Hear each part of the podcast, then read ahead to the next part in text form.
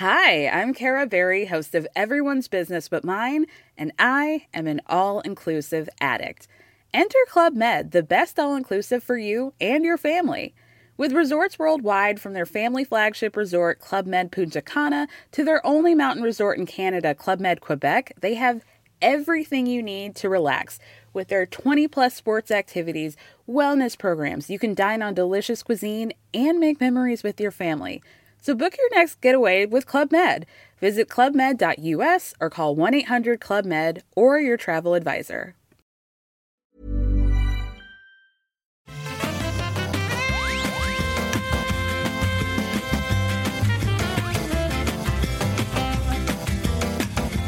Bonjour à tous et bienvenue sur le rendez-vous jeu, l'émission où on vous résume toute l'actu du jeu vidéo. Et quelle actu en ce moment Parce que évidemment c'est la rentrée et donc il y a plein de choses qui se passent dans notre merveilleuse industrie. On va vous parler de Nintendo avec son direct, on va vous parler du Tokyo Game Show qui est en train de commencer aujourd'hui même, et puis plein de jeux auxquels on a joué. Euh, je dis on parce que je suis pas seul dans cette émission évidemment. Moi je suis Patrick Béja et j'ai à côté de moi euh, virtuellement d'une part Exerve alias euh, Benoît Régnier. Comment ça va, euh, Benoît? Va toujours. Je suis toujours très content de venir euh, perturber ton émission. Écoute, sur là, il y a effectivement des perturbations parce que certains des jeux dont tu vas parler, euh, j'aurais pensé que c'était ta cam et en fait, visiblement, ça t'a pas trop plu. Je vais laisser le, le, mystère. Suspense. Ouais, le suspense. Mais il y en a, il y en a d'autres que tu as adoré pour compenser. On va pouvoir en parler. Et l'autre compagnon, compagnonne qui se joint à nous, c'est Maïté alias Escarina. Comment ça va, Escar? Eh ben, très bien, je suis ravie d'être là avec tous les deux. Et puis c'est la première fois que j'ai l'occasion de faire une émission avec euh, Benoît, donc euh, c'est super, je suis très ah, Tu vas voir, il est adorable, il est super gentil, il est tout doux.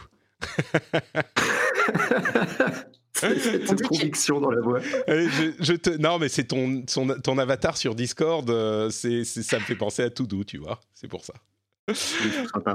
Euh, donc, bah écoutez, je vous propose qu'on commence immédiatement.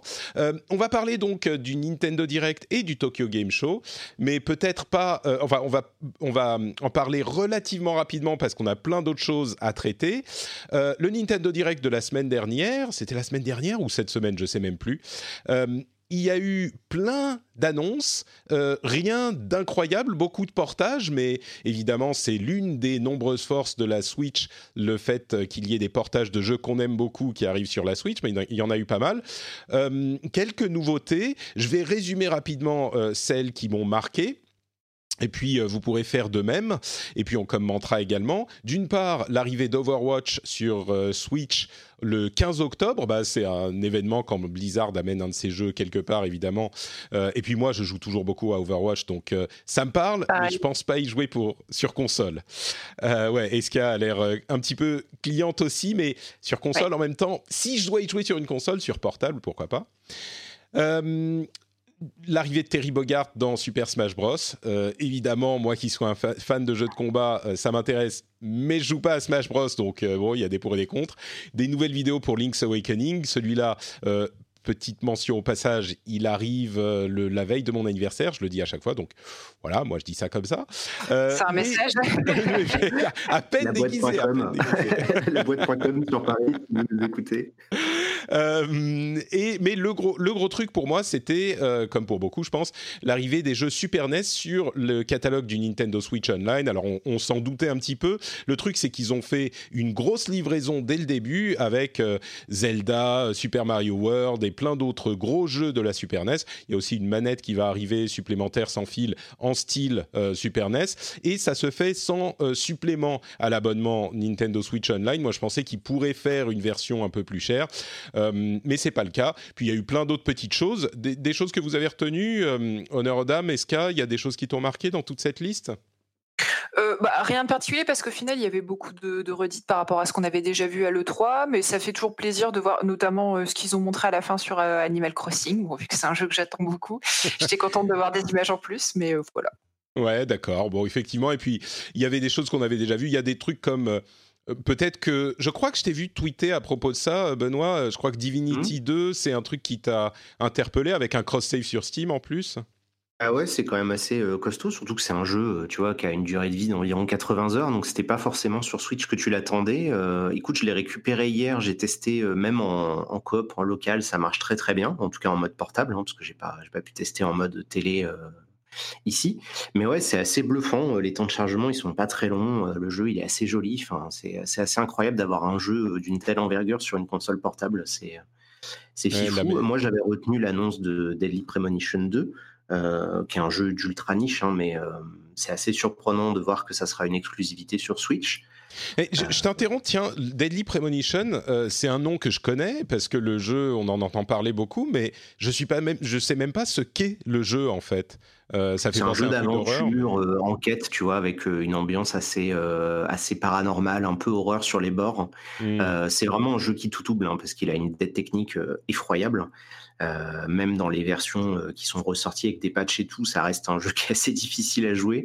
Et du coup, c'est vrai que c'est un peu qui tout double. Soit t'accroches au délire et à l'ambiance, euh, soit ça te laisse complètement de marbre et tu t'en fous. Mais je trouvais ça cool simplement de voir l'annonce du 2, puisque son créateur, il est aussi sur le jeu The Good Life. tu sais, le jeu où tu incarnes un chat pas si tu avais vu passer ce Kickstarter, c'était il y a un euh, Je m'en souviens pas, non. Mais incarner un chat, ça peut me, ça peut me parler, ouais, effectivement. Euh, et du coup, bah, c'était voilà, c'était plus pour la, news. Euh, je t'avoue mhm. que le Nintendo Direct, c'était il y a longtemps. tu vois, c'était il y a déjà au moins une semaine. Il y a eu 450 jeux qui sont sortis depuis. C'est ça, ouais. Je me souviens plus. Bah, c'était, c'était effectivement le, le, la série de plein de portages sympas ou d'arrivées de trucs qu'on attendait. le fait qu'on puisse cuisiner plein de curries différents dans Pokémon Sword and, Sword and Shield, ce genre de choses. Ah des news sur euh, Animal Crossing, euh, comme tu le disais, Eska, l'arrivée de Xenoblade Chronicles, le premier euh, en 2020. donc tout ça, c'était bah, dans l'ensemble un Nintendo Direct pas explosif, mais plein plein de petites choses qui arrivent. et puis ils ont aussi publié une vidéo un petit peu cryptique d'un nouvel accessoire qui est une sorte de comment dire de cercle en caoutchouc qui fait la taille d'une balle de yoga, on va dire, un, un peu plus petit dans lequel on glisse des euh, Joy-Con et qui sert en fait de, de fit de Wii, Wii, Fit euh, version Switch, de Switch Fit. On peut faire plein de choses avec. Il n'y a pas tous les détails encore, mais bon, c'est encore un, accessoire étrange dont Nintendo a le secret. Euh, Je trouve ça cool parce que tu avais presque l'impression que c'était une entreprise sérieuse là depuis quelques années. Donc moi, ça me rassure un peu, tu vois, que Nintendo reste Nintendo avec des annonces improbables. Une console où tout le principe c'était de pouvoir être en portable et sur la télé, puis ils se décident, bah, on va faire une Switch qui est plus que portable et puis rien à foutre. tu vois, c'est non non, ça, me rassure. Tu vois, Nintendo reste Nintendo. C'est ça, comme la 3DS, 2DS. Euh, ça, prend moins de place que la Wii Balance, donc déjà à rentrer dans les tiroirs, ça va être un peu moins. tu prédis déjà le destin de l'accessoire, ouais. Je t'assure, je pense que tu sais, il faudrait faire un truc un jour. Il y aura une fouille archéologique quand l'humanité sera détruite. Il y aura des Wi-Fi partout qui vont euh, ressortir des gens. C'est possible, c'est possible. bah à voir, à voir. Peut-être que cet accessoire étrange, euh, mais il continue à en faire, donc j'imagine qu'ils se vendent, hein, parce qu'il continue, ah bah, il continue, donc euh, ouais. Là, là, le coup de la manette Super NES, c'est du génie parce qu'ils t'ont vendu une Super NES en plastique. Euh, il y a deux ans, ouais. Super NES l'année dernière. Ils t'avaient vendu la mini NES juste avant. Là, ils t'ont mis un abonnement et en plus, ils te vendent une manette. Alors qu'ils t'avaient vendu une manette de GameCube pour jouer à Smash Bros. Tu vois. Ils sont trop forts. en même temps, en même temps, là, bon, c'est uniquement sur la Switch, on ne sait pas combien de temps elle va durer, mais on commence à avoir le rêve du catalogue Nintendo euh, presque universel, parce que entre tous les jeunesses et tous les jeux euh, Super NES qui sont arrivés là, qui sont disponibles, et il y en a une bonne quantité, et surtout les gros, les importants, euh, ça, ça devient un vrai catalogue accessible tout le temps depuis ta Switch. C'est pour les gens qui voulaient ce genre de truc, bah maintenant. En plus, il y a des fonctions sympas sur la version Super NES, genre le, le, rewind. On peut faire un retour arrière rapide, donc bon euh, pour les jeux un peu difficiles, ça annule un peu la difficulté, mais bon, euh, c'est le meilleur des émulateurs dans un package euh, pratique. Donc bon, oui, Nintendo reste Nintendo, ça c'est sûr. Bon, en parlant de société japonaise, parlons un petit peu du Tokyo Game Show. il est en cours maintenant, il ouvre officiellement ses portes aujourd'hui. On a eu des pré-annonces, bien sûr, comme toujours. Il y aura peut-être de nouvelles choses qui vont arriver dans les jours à venir. Mais les trois sujets que j'ai retenus, peut-être oui, trois et demi, on va dire.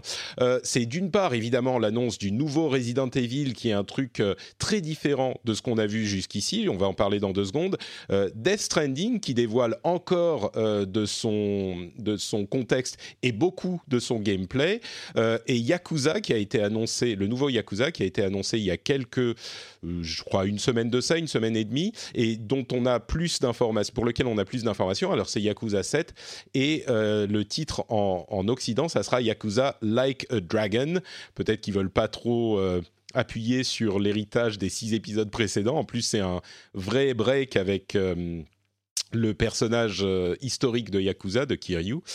Euh, alors, commençons peut-être par Resident Evil. Donc, c'est un jeu multijoueur euh, asymétrique où on a quatre survivants d'un côté et un mastermind de l'autre. Les quatre survivants sont une sorte d'escape room multiple dont ils doivent s'échapper. Chacun a des capacités différentes et le mastermind doit les empêcher de s'en échapper en plaçant des monstres de Resident Evil, en mettant des pièges, en manipulant l'électricité, la lumière les portes, etc.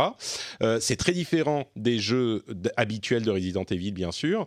Ils en ont, euh, ils l'ont mentionné d'ailleurs euh, en disant que bah il faut pas qu'il fasse, fasse du surplace parce qu'il faut qu'il fasse des choses différentes et c'est vraiment une intention de prendre la franchise dans une autre direction. de ce qu'on a vu, qui est simplement des vidéos de présentation, bah, c'est un concept qui pourrait être sympa à mon sens. Qu'est-ce que vous en avez pensé? Je vais me retourner vers Escarina encore une fois. c'est un truc qui pourrait te parler. T'en as pensé? Bah, écoute, habituellement, je suis pas trop friande de cette euh, licence parce que les jeux d'horreur, c'est pas trop mon truc. Euh, j'ai tendance à éteindre la console dès que ça me fait peur euh, ou aller me cacher quelque part, donc voilà. Mais j'avoue que le, le, jeu est intéressant. La proposition, comme tu dis, elle est complètement différente. Et pour le coup, j'ai des potes, je pense, avec qui ça pourrait nous plaire de lancer quelques parties de ça. Forcément, quand tu es en coop avec quelqu'un qui joue le, le maître du jeu derrière, il y a déjà quelques exemples de jeux qui ont fait ça et sur lesquels on s'était bien marré donc euh, pourquoi pas? Ouais, le problème c'est toujours une question d'équilibrage euh, parce que dans, des jeux comme Evolve ou euh, ou oh, lesquels autres, bref, il y en avait quelques-uns. Pardon? il y, a un jeu qui était sorti il y a pas longtemps gratuitement, je crois, sur Steam, pareil où tu jouais des, un, groupe de, de de contaminés. Il y en a un qui était contaminé dans le groupe, il devait boire du sang régulièrement, mais pas se faire entendre des autres. Et, avais, au fur et à mesure, tu avais un jeu de cache-cache comme ça qui se mettait, où le coop devenait un jeu de confrontation à la fin. Ça me fait penser à ce genre de, à ce genre de gameplay. Tu es contre tes potes, mais en même temps, tu es un peu avec eux. Bah là, c'est euh, plus euh, confrontationnel. Quoi. Il y a un autre jeu euh, dont mon ami Jocelyn Moffett, ou Kearney maintenant, me parlait dans mon, dans mon émission anglophone, Pixels. c'est un jeu qui est sorti il y a longtemps, et bien sûr que, que tout le monde connaît, c'est Dead by Daylight, où ils résolvent un petit peu ce problème. Je l'ai essayé depuis. Euh, c'est intéressant parce qu'en fait, la confrontation, c'est pas une confrontation physique, c'est le tueur qui est une sorte de psycho-killer euh, et les survivants, mais les survivants vraiment doivent se cacher. S'ils ils sont face aux euh, tueurs, a priori, bah, ils vont pas survivre. Donc c'est vraiment un jeu de cache-cache là, j'ai pas l'impression que ça soit tout à fait la même chose, euh, mais en même temps, on n'est pas dans une configuration à la Evolve où on est 1 contre 4 et donc le 1 doit être forcément plus fort que les 4, sinon c'est soit il en chope qu'un et il le détruit, soit il est contre les 4. Et... Enfin, c'est compliqué à gérer au niveau de l'équilibrage. Là, c'est pas tout à fait la même chose. On contrôle les, les pieds, le bâtiment ou l'environnement. Euh, je sais pas, mais ça pourrait être sympa à voir. Benoît, toi, ça te ça pourrait te plaire ce genre de choses ou c'est pas ton truc? Ah, Pas du tout. Euh, moi, les jeux multi, de manière générale, ça me ça me parle pas trop. Et puis alors ces principes-là où du coup il faut que tu réunisses des gens et tout, c'est trop compliqué. Euh, j'ai déjà pas le temps de jouer au jeu en solo. Alors si en plus il faut que je trouve des gens avec qui jouer euh, pour pour jouer à ce genre de truc, non. Puis comme tu l'as dit, tu vois, il y a déjà eu pas mal de tests avec Evolve et tout. Moi, je réfléchis à ce genre de proposition sur un côté peut-être un peu plus business quand tu vois euh, Metal Gear Survive euh, ou, les autres tentatives de faire autre chose que du Resident Evil classique, euh, moi ce qui m'inquiète souvent, c'est ça va peut-être marcher quelques semaines, quelques jours, mais après les gens ils vont revenir sur Overwatch, ils vont revenir sur leur jeu habituel, tu vois. Donc c'est un peu le ce genre de jeu. Moi, ce qui m'inquiète toujours, c'est ok, mais j'ai peur que ça soit des. En fait, moi, j'appelle ça des jeux, jeux de société. Tu vois, c'est un truc tu le fais de temps en temps, c'est sympa, mais c'est pas quelque chose dans lequel tu mmh. t'investis. Et si ça devient quelque chose dans lequel tu t'investis, ça veut dire qu'il y a tout un modèle économique et que ça devient un jeu service. Et je suis pas sûr que la proposition de base soit suffisante. Tu vois, on n'est pas dans un mmh. Overwatch ou un Destiny ou un truc qui te dit, bah oui, ça, tu vas y jouer toute ta vie, quoi. Moi, je dirais je que... sais pas, moi c'est vrai que je suis assez dubitatif devant ce genre d'annonce. Ouais, bon, je dirais que pour le, sur le principe, ça peut être intéressant d'essayer et, l'équipe Resident Evil ou les équipes Resident Evil de Capcom ont quand même fait du bon boulot ces derniers temps, donc j'aurais tendance à leur donner le bénéfice du doute, à leur laisser le bénéfice du doute. Et, même sur le côté business, tu sais, j'aurais pensé, moi, euh, comme toi, que c'est compliqué d'avoir encore un jeu euh, euh, service qui tient sur le long terme parce que bah, on a une quantité de temps limitée. Mais en même temps, on a vu ces dernières années qu'on n'est pas obligé d'être euh, Overwatch ou Destiny pour se faire une place.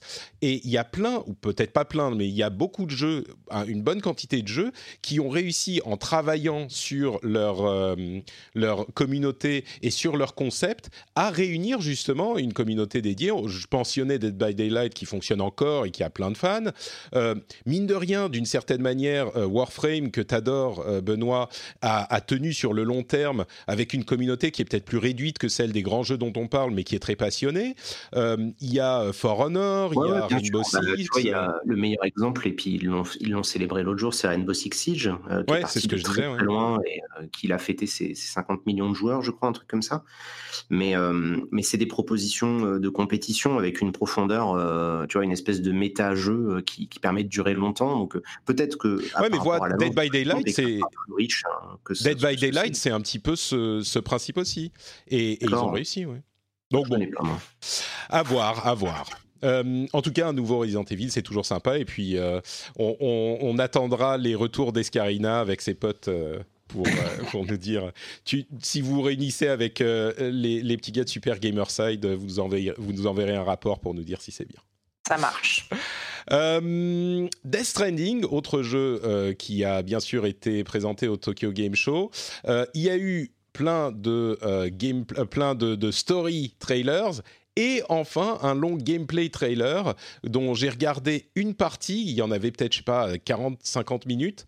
Euh, est-ce que ça nous a apporté plus d'informations? Je crois que tu l'as regardé, Benoît, ou je me trompe? En entier? Ouais, je l'ai regardé. C'était aujourd'hui, hein, il est arrivé il y a deux heures, donc... Ouais, Enfin, au moment où on enregistre, c'était le matin. Après, toi, tu publies dans la foulée le. oui, oui, donc c'était bien ce matin. dans la même timeline. C'est ça. Après, moi, je comprends pas le japonais, donc euh, il n'y avait pas de version traduite ou je l'ai pas trouvé. Euh, du coup, bah, j'ai regardé, euh, j'ai regardé Norman Reedus courir dans les steppes de la de l'Islande et c'était très très beau. Mais non, mais moi, c'est un jeu qui me qui vraiment me, me rend curieux. C'est-à-dire que je suis pas du tout sensible. Je trouve ça, je suis désolé, hein, je, je, refais mon exerve, mais je trouve ça d'une terriblement creux tout ce que fait Kojima depuis à peu près toute sa vie. Euh, mais là, en regardant le dernier story trailer, là où euh, il y la, future, il y a le briefing trailer où on lui explique sa mission.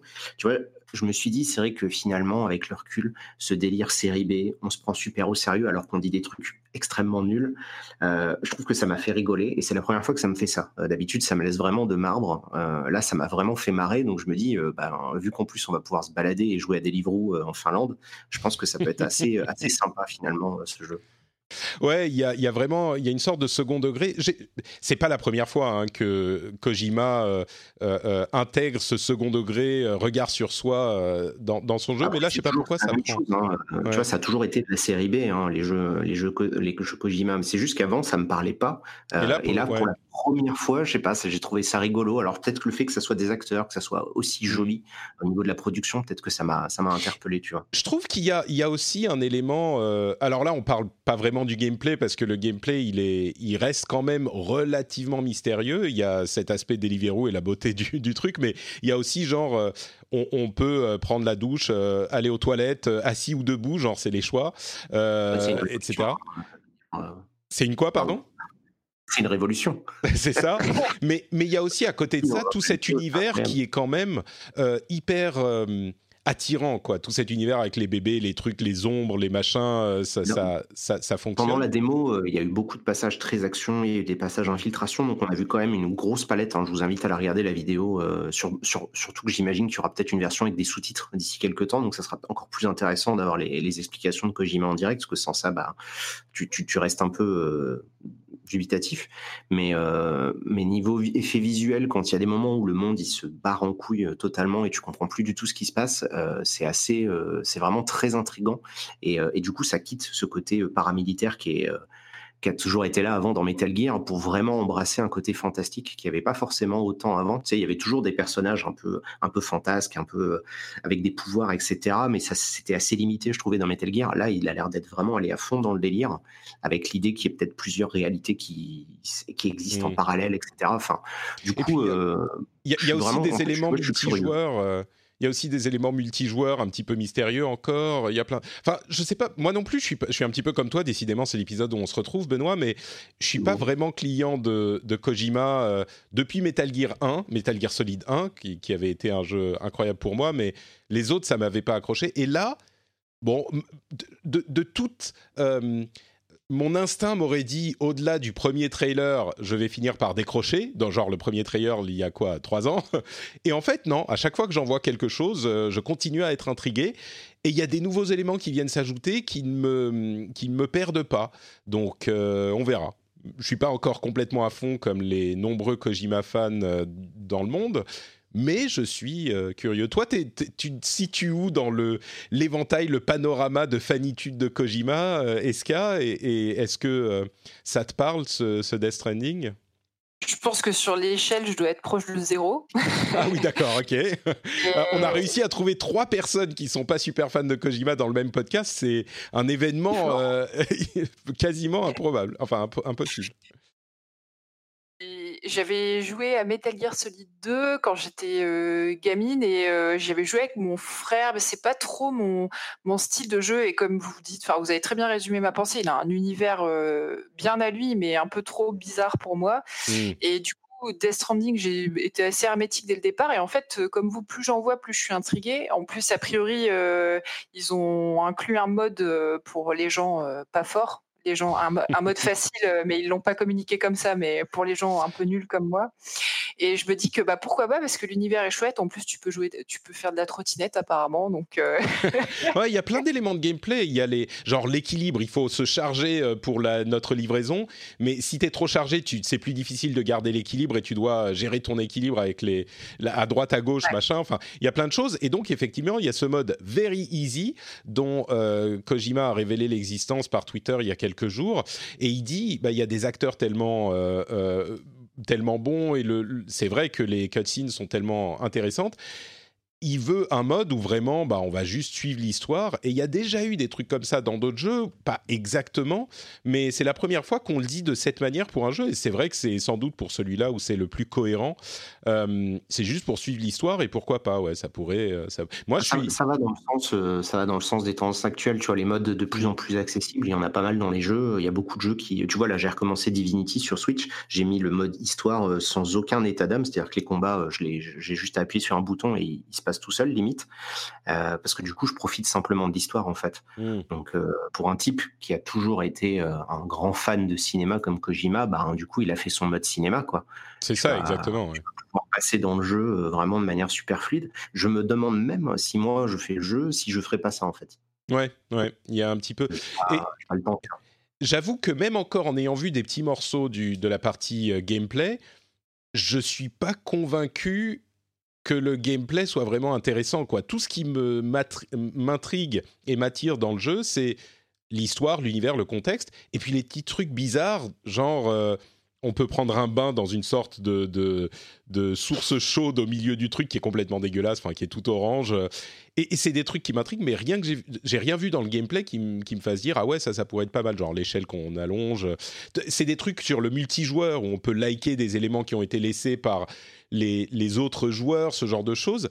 Mais rien de tout ça n'est vraiment du gameplay, donc je reste bah, je sais, je sais toujours pas vraiment plus ce qu'est le gameplay. Le jeu sort dans deux mois, donc euh, bon, on verra. En fait, la mission briefing t'explique assez clairement. Hein, je me permets de, dévoiler légèrement la vidéo. Euh, bah oui, il dit qu'on va connecter les, les cities. Un, euh, agent, un ancien machin, et t'as une projection astrale de la future présidente des États-Unis euh, qui te dit avec un type qui a un masque de, de crâne qu'il faut euh, recréer euh, l'union des cités américaines, hein, l'UCA. Ça, oui, mais ça c'est l'histoire, c'est pas le gameplay. Ouais, non, mais c'est ça l'histoire. C'est ce que tu vas faire. Si tu vas, à mon avis, tu vas vraiment littéralement te balader d'un point à un autre. Et ce faisant, bah, tu vas découvrir que le monde est beaucoup plus torturé et bizarroïde que ça. Parce que, évidemment, dans cette vidéo-là, il dissémine tout un tas d'indices. Euh, la nana, elle t'explique que son corps, il a été kidnappé euh, sur la côte ouest des États-Unis, mais elle a le droit de, de venir leur parler comme ça. Euh, en se projetant de manière un peu holographique comme elle l'entend. Enfin, elle, du coup, elle ne vieillit pas, mais on ne sait pas exactement pourquoi. Pourquoi l'autre type, il a un masque? Tu as, des citations géniales comme si les Américains ne se réunissent pas, l'humanité est perdue, Sam. Et là, il est là. C'est pas ma guerre. Et il s'en va. et ça marche bien, tu vois. C'est ce côté série B euh, qui marchait à fond dans les années 90, qui je trouve est complètement anachronique en 2019. Et je trouve ça génial en fait qu'il l'assume autant et qu'il continue de faire ce genre de choses. Et il faut avouer qu'il a un don pour le faire. Comme ça, hein. Ouais, c'est ouais, ouais, ouais. Mais, mais il a un don pour le faire fonctionner effectivement. Bon, bref, on verra ça. Il y a des références cinématographiques qui sont super. Euh, enfin, tu vois, on parlait de l'affiche ce matin là sur Twitter. Moi, j'étais euh, surpris que les gens soient étonnés, alors que ça ressemble à l'intégralité de toutes les affiches de cinéma depuis la nuit des temps. Hmm. Ils sont là, oh, c'est génial, c'est incroyable. Et t'es là, bah oui, mais du coup, c'est juste une affiche de cinéma, tu vois. Mais c'est vrai que pour un jeu vidéo, ça change. C'est pas toujours comme ça. Bah, à voir. C'est peut-être son, son, son, son, jeu euh, film le plus filmique de, de l'histoire. Et il faut avouer que il l'a conçu et réalisé en moins de temps qu'on aurait imaginé, donc ça serait pas complètement incohérent de se dire qu'il s'est concentré sur l'aspect euh, euh, exposition cinématographique. Ça, c'est quelque chose de très intéressant euh, à relever, c'est qu'il n'a pas un éditeur derrière. Sony, je pense qu'ils ont été extrêmement lucides sur le fait qu'il fallait surtout lui foutre la paix, et tout ce qui l'intéressait, c'est d'avoir une exclusivité où il y a écrit Kojima dessus. Et en plus, il a eu de l'aide des gens de chez Guerilla pour le moteur. Enfin, à mon avis, c'est un jeu où il a pu vraiment faire ce qu'il voulait et c'était peut-être la première fois qu'il a pu aller autant dans ce qu'il voulait depuis très longtemps. Donc je comprends que les fans soient vraiment dans l'attente, quoi. Mm. Rien que pour ça, effectivement, ça en fait une œuvre intéressante, quoi. C'est vrai, ouais, Bon, on verra. Alors, dans, bah, il arrive bientôt. Hein, c'est novembre, je crois, la sortie. Euh, c'est ça. Euh, dernier truc que je voulais mentionner, c'est Yakuza, euh, donc Yakuza 7, Like a Dragon en Occident, euh, qui, casse un petit peu avec la continuité de Yakuza des six premiers épisodes et du zéro, donc des sept premiers épisodes, on va dire, qui se passe à un autre lieu, qui a un autre héros, et puis qui même au niveau du gameplay va changer un petit peu les choses en modifiant le système de combat. Il sera moins temps réel, c'est pas du, du jeu combat euh, euh, brawling classique, c'est beaucoup plus du euh, RPG tour par tour, mais avec le twist de Yakuza qui fait que c'est un petit peu plus actif, on va dire, que du RPG japonais classique. toujours ces, ces scènes de, bah, on parlait de, de cinéma pour Death Stranding, on est un petit peu dans le même délire, ou plutôt, c'est pas aussi délirant, mais on est dans le même processus avec les jeux Yakuza, avec beaucoup beaucoup de cinématiques, très bien joué, très bien réalisé. Euh, et puis à côté de ça, un jeu qui est un petit peu plus euh, double A que triple A, mais qui est euh, assez léché. moi, je suis pas, j'ai testé les Yakuza ici et là. Là, j'ai relancé, enfin, j'ai lancé le Kiwami il y a quelques jours parce que je veux découvrir ce que c'est. c'est peut-être pour ça aussi que j'accorde une telle importance aux annonces de Yakuza 7, euh, qui est pas non plus un jeu incroyable. Mais j'ai l'impression qu'ils vont faire un gros push en Occident là. Donc, euh, ils ont senti l'intérêt pour les jeux se développer euh, chez les fans du Japon et dans, dans une certaine niche. Je crois qu'avec le 7, ils vont, ils vont pousser un petit peu plus. Donc, est-ce que c'est un truc qui vous intrigue, qui vous attire euh, Yakuza, peut-être s'y mettre avec le 7, je ne sais pas si vous en avez fait d'autres. Euh, Escarina, encore une fois, ça te, ça te parle? Bah écoute, j'ai fait aucun jeu de, de, cette saga-là, donc j'ai des copains qui sont accros à ça. Je leur ai demandé ce qu'ils en pensaient que ça passe au tour par tour, et ils n'étaient pas contre. Ils disaient que c'était une façon de renouveler le, la série. Donc à voir. Moi, j'aime bien les jeux, les RPG au tour par tour. je préfère ça aux jeux d'action. Donc je me dis éventuellement pourquoi pas tester, mais je t'avouerai que je suis pas particulièrement attiré par mmh. par la licence, quoi. D'accord. Bah, c'est très, très. Euh, oui, tu dis la licence, c'est Yakuza et on est pile dans cet univers-là. Euh, c'est l'univers des Yakuza au Japon. Là, ça sera à Yokohama et puis à Tokyo. Euh, et, et, donc, si on est. Je pense qu'il faut être un petit peu fan du Japon pour apprécier peut-être ce genre de choses. il sort le 16 janvier au Japon et courant de l'année 2020 en Occident. Benoît, je sais, je sais pas si c'est forcément ton truc là non plus, mais je te pose quand même la question. Alors moi je crois que j'avais fait Yakuza 4 sur Play 3 il me semble parce que j'étais comme toi tu vois je m'étais dit il faut que je vois qu'est-ce que c'est que ce fuck. Et écoute ben je sais pas. Moi, je pense que je suis moins, de moins en moins fan du Japon en tant que pays et plus dans ce qu'il peut apporter dans certaines choses euh, artistiques. Mais euh, ça me laisse de marbre. En fait, tous les, de plus en plus, les jeux qui se passent à notre époque, qui sont très ancrés dans le réel euh, et qui n'ont pas forcément des grandes choses à dire à part juste être un peu le côté reportage comme ça, ça ça me, ça me laisse. Enfin, je sais pas, je m'en fous en fait. Tu vois, tout ce qui est GTA et tout, ça me, ça me parle plus mmh. du tout aujourd'hui. Parce bah, Yakuza, de ce que j'en ai compris, c'est un peu le GTA euh, à Tokyo, quoi. C'est ouais un petit peu ouais ouais. Je pense qu'on peut euh, schématiser de cette manière. C'est l'impression que j'ai eu aussi. Euh, c'est un petit peu ça ouais. Avec un budget peut-être un petit peu moins. Et tu te dis ah c'est vrai qu'un côté tour par tour pourquoi pas? Après on va pas se mentir. Hein, je veux dire il va y avoir 10 000 jeux qui seront sortis en 2019. Il y en aura probablement 12 000 l'année prochaine. je donne des vrais chiffres. Hein, je suis pas du tout en train de d'imaginer. ce sera les vrais chiffres. Yakuza il va passer à l'as quoi tout simplement. Ouais. Bah, il y a. Hein, il y aura d'autres gens qui sont fans et qui vont pouvoir se jeter dessus, euh, donc tant mieux, quoi. Comme toujours, ouais. C'est euh, c'est sûr que le le, le côté euh, renouvellement peut être intéressant et puis à voir s'ils vont transformer l'essai. moi, je pense que d'une certaine manière, ça va être comme ces pas mal de séries qui ces dernières années sont sorties un petit peu du Japon et ont trouvé un nouveau public euh, en Occident. Je pense à bah, récemment Fire Emblem, euh, il y a Persona euh, également, et je pense que sans devenir un, super méga triple A, il n'est pas impossible que, au, au, niveau des ventes, je veux dire, il n'est pas impossible que Yakuza 7 conquiert un petit peu l'Occident de cette manière aussi et élargisse son public, ce qui est euh, bah, toujours une bonne chose, avec, euh, comme tu le dis, Benoît, ce, cette euh, petite, ce petit astérisque. Qui, qui, est que bah, c'est la, la malédiction de notre temps. on a tellement de jeux à faire que oui, on, ah on a du mal à se mais sur ça. Par contre, j'ai peur de dire une connerie. Judgment, c'est un jeu Yakuza ou pas du tout Tout? à fait, ouais. ouais, ouais. Judgment, c'est dans l'univers de Yakuza. C'est accident, je suis en train de me dire. Ouais, non, c'est bien ça. Les ventes apparemment étaient top, euh, donc ça a dû les motiver chez Sega de, de continuer de push, comme tu dis. Euh. Tout à fait, ouais. Tout à fait. Euh, bon, Shenmue 3 continue son petit bonhomme de chemin aussi. Pardon. Sous les, sous les rires des cyniques, mais les acclamations des fans. et puis voilà. Oui. Euh, donc voilà pour euh, les petits côtés Tokyo Game Show et Nintendo Direct. Passons maintenant au jeu. parle même pas de FF7 Remake. De quoi, pardon? T'as pas vu la vidéo de Final Fantasy VII euh, je ne l'ai même pas regardé parce que j'en ai tellement ah, vu de Final Fantasy VII que. Mais vas-y, le, podcast est ouvert. Dis-moi ce que tu en as pensé. Il y a, eu des nouveautés J'étais content parce que du coup, ils ont montré. Ouais, il y a eu 15 minutes de vidéo euh, de gameplay pour ceux qui veulent le regarder. Puis il y a eu un trailer qui montrait un peu plus les, autres personnages pour qu'on comprenne un peu mieux le découpage qu'ils veulent faire dans cet épisode-là. Euh, on s'y tentait qu'il y ait d'autres épisodes. Hein. Moi, j'y crois pas du tout. Mais. Euh, et en fait, comme j'en avais rien à cirer jusqu'à présent et que là, ce trailer-là m'a dit ah bah pourquoi pas, voilà, je m'étais dit tiens, c'est, je sais pas ce que les gens en ont pensé, mais c'est vrai que ça m'a, ça m'a redonné un peu envie de me dire bah, pourquoi pas se laisser, se laisser séduire par un Final Fantasy VII remake. Ah, mais qu'est-ce qui t'a t'a fait changer d'avis du coup euh, le qu'est-ce qui a fait euh, débougonner le bougon euh, Exerve sur Final ah, Fantasy VII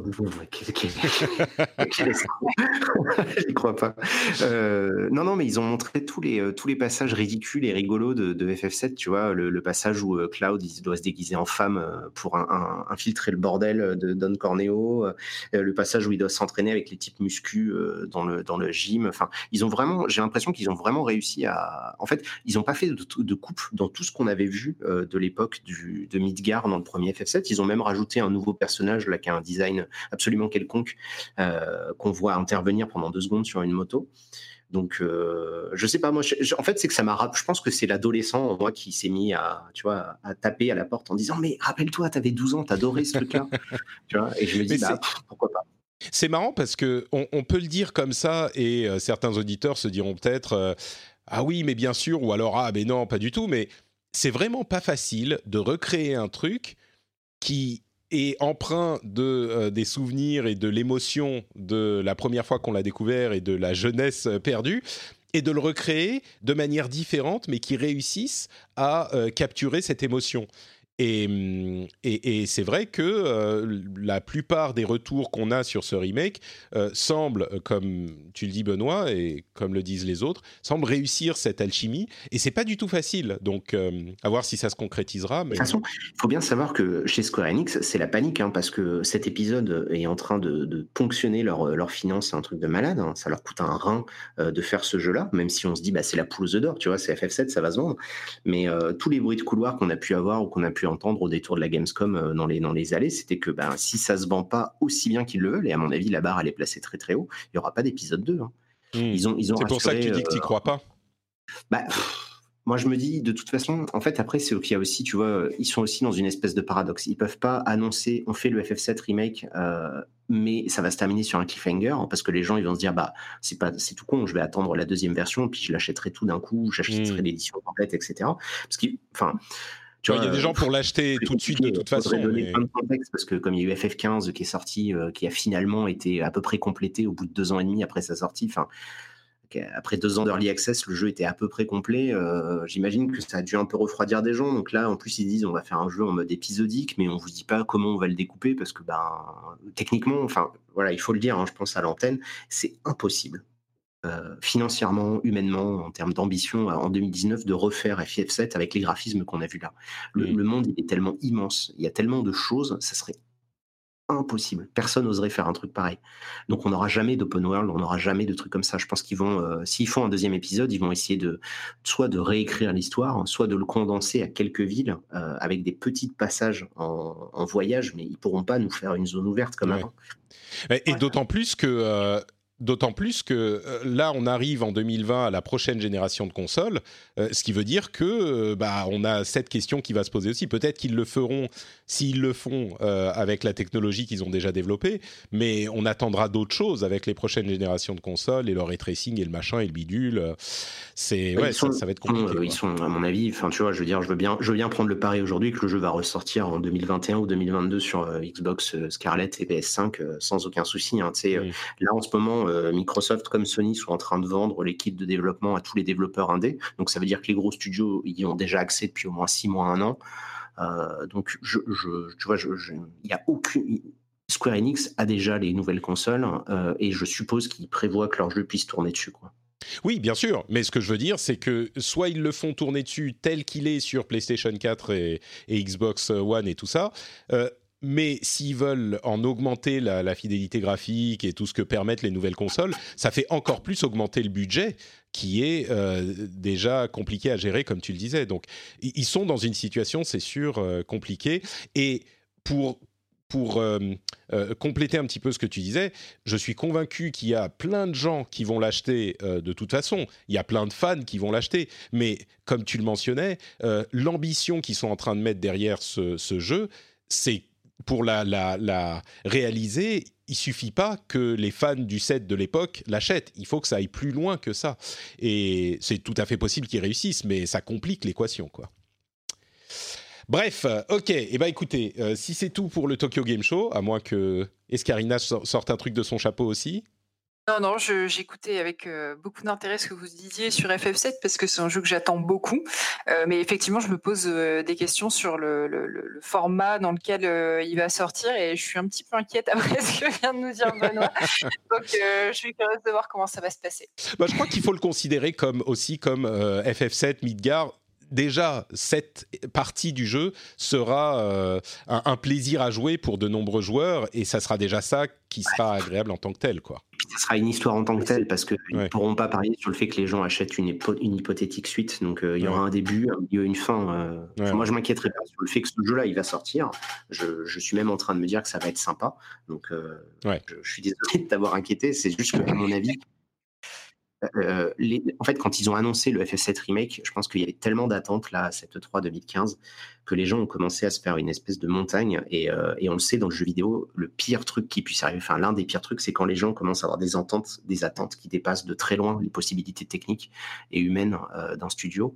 Euh, et euh, bah voilà, il faut pas s'attendre à ce qu'on revive FF7. Ça va être déjà. C'est pour ça que je suis surpris par ce trailer parce que je trouve ça déjà miraculeux, comme tu le disais, Patrick, très justement, qu'ils aient réussi à redonner euh, ce côté nuancé, ce côté un peu peu décalé qu'on avait déjà dans le jeu d'origine, tout en gardant une identité visuelle qui est proche, tout en étant moderne. Enfin, je, je veux même pas imaginer la galère que ça a dû être. Hein. On, sait. Mmh. Maintenant que je commence à avoir un pied de plus en plus dans la création des jeux, je, suis vraiment admiratif de voir le taf qu'ils accomplissent là-dessus parce que ça doit être un casse-tête, mais sans nom, euh, ce FF7 remake. C'est sûr. Et puis plus ils en montrent, plus l'attention du public euh, grandit. Donc je me dis que ce serait quand même une, une catastrophe qu'ils doivent s'arrêter au premier épisode et pas pouvoir continuer pour toutes les raisons que vous avez évoquées avant. Ce serait euh, dramatique, quoi. À voir. Bon, moi, je suis un petit peu moins pessimiste sur la suite que, que Benoît, mais, mais je prends certainement note des, des difficultés et c'est sûr que ça va pas juste être comme on pourrait l'imaginer de l'extérieur. Bon, bah, on a fait le premier, on rajoute juste euh, quelques graphismes et, quelques trucs en plus pour la, la suite. Non, c'est toujours beaucoup plus compliqué que ça, quoi. Bon, parlons un petit peu des jeux auxquels on a joué ces derniers temps. Euh, on va commencer avec un jeu qui est sorti à la fin du mois dernier, donc il y a deux semaines à peu près, et qui, je crois, a surpris euh, beaucoup de gens.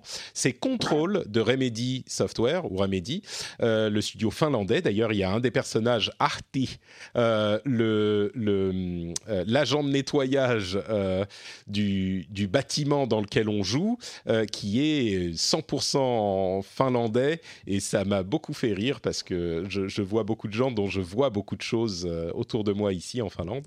Euh, mais bon, à côté de ça, Control, donc c'est un jeu de Remedy qui est euh, un studio finlandais assez porté sur le, gameplay et l'histoire en même temps.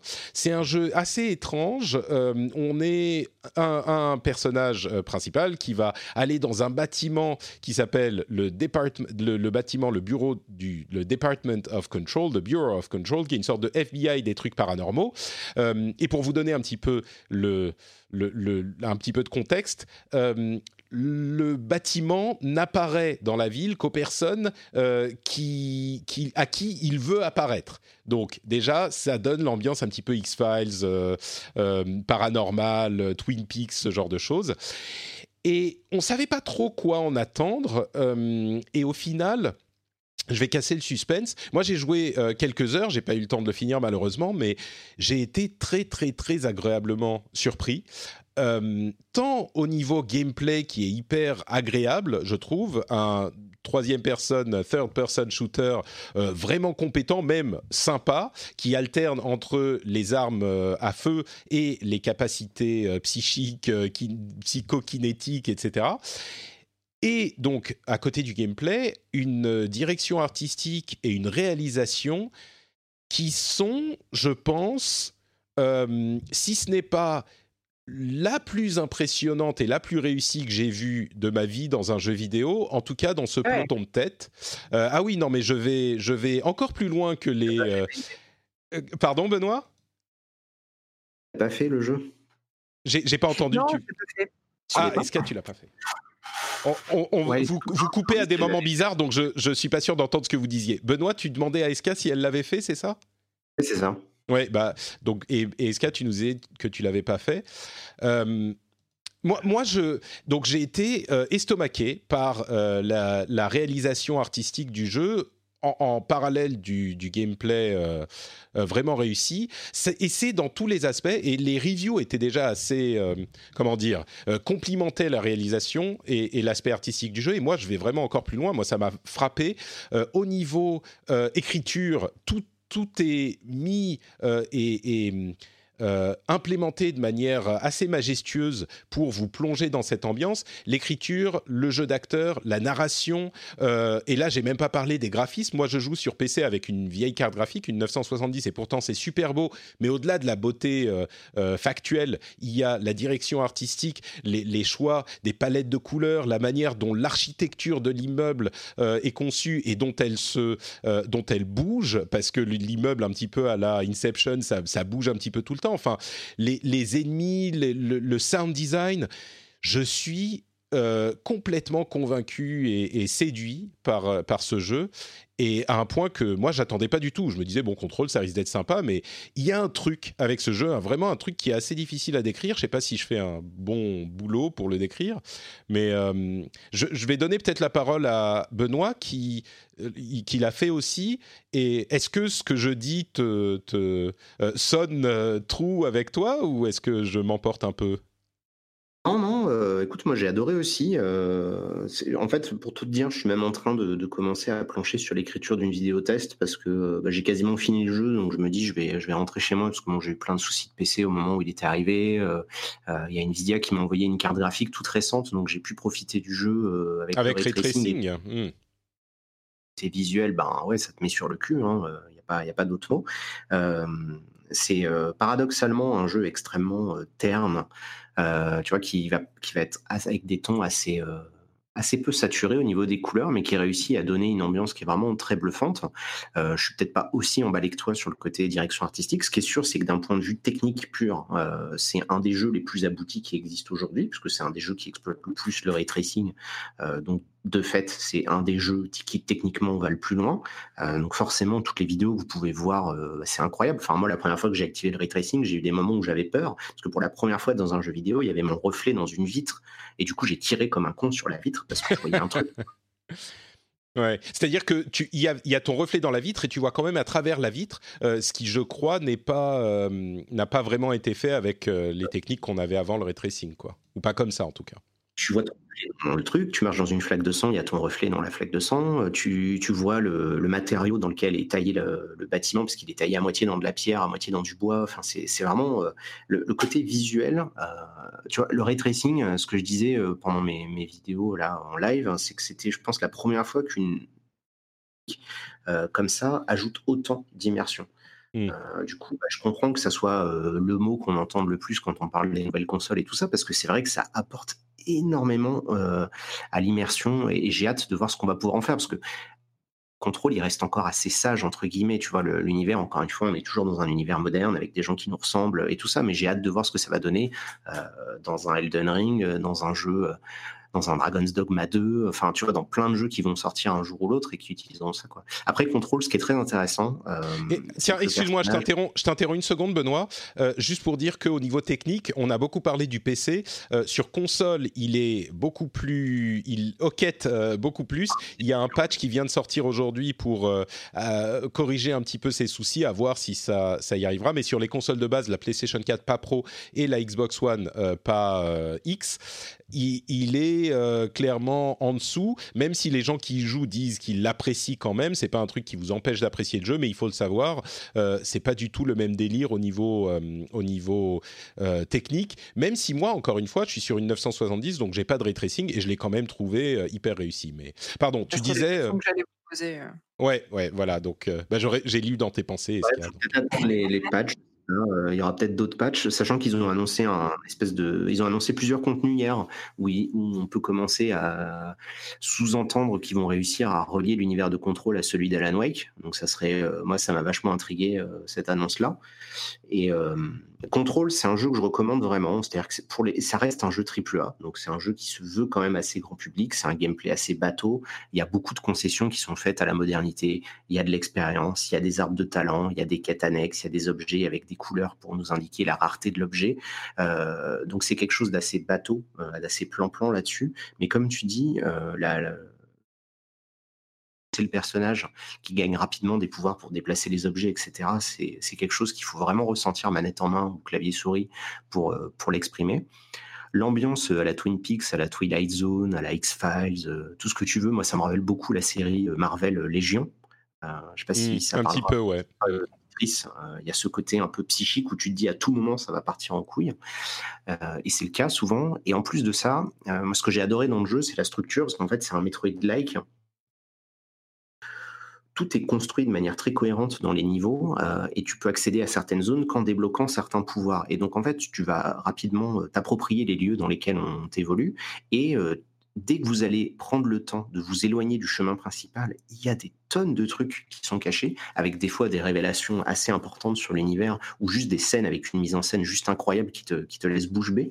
Et euh, moi, j'invite bah, toi, Patrick, euh, à continuer le jeu clairement, et à toutes les personnes qui nous écoutent. Si jamais vous le prenez à un moment donné, euh, essayez vraiment de, de, vous investir, de lire les, les, dialogues, de regarder les petites vidéos qu'on peut trouver et tout, parce que l'univers est, vraiment extrêmement riche et, et, pose tout un tas de questions très intéressantes sur le paranormal. J'ai vraiment été bluffé en fait par le niveau d'écriture moi du jeu.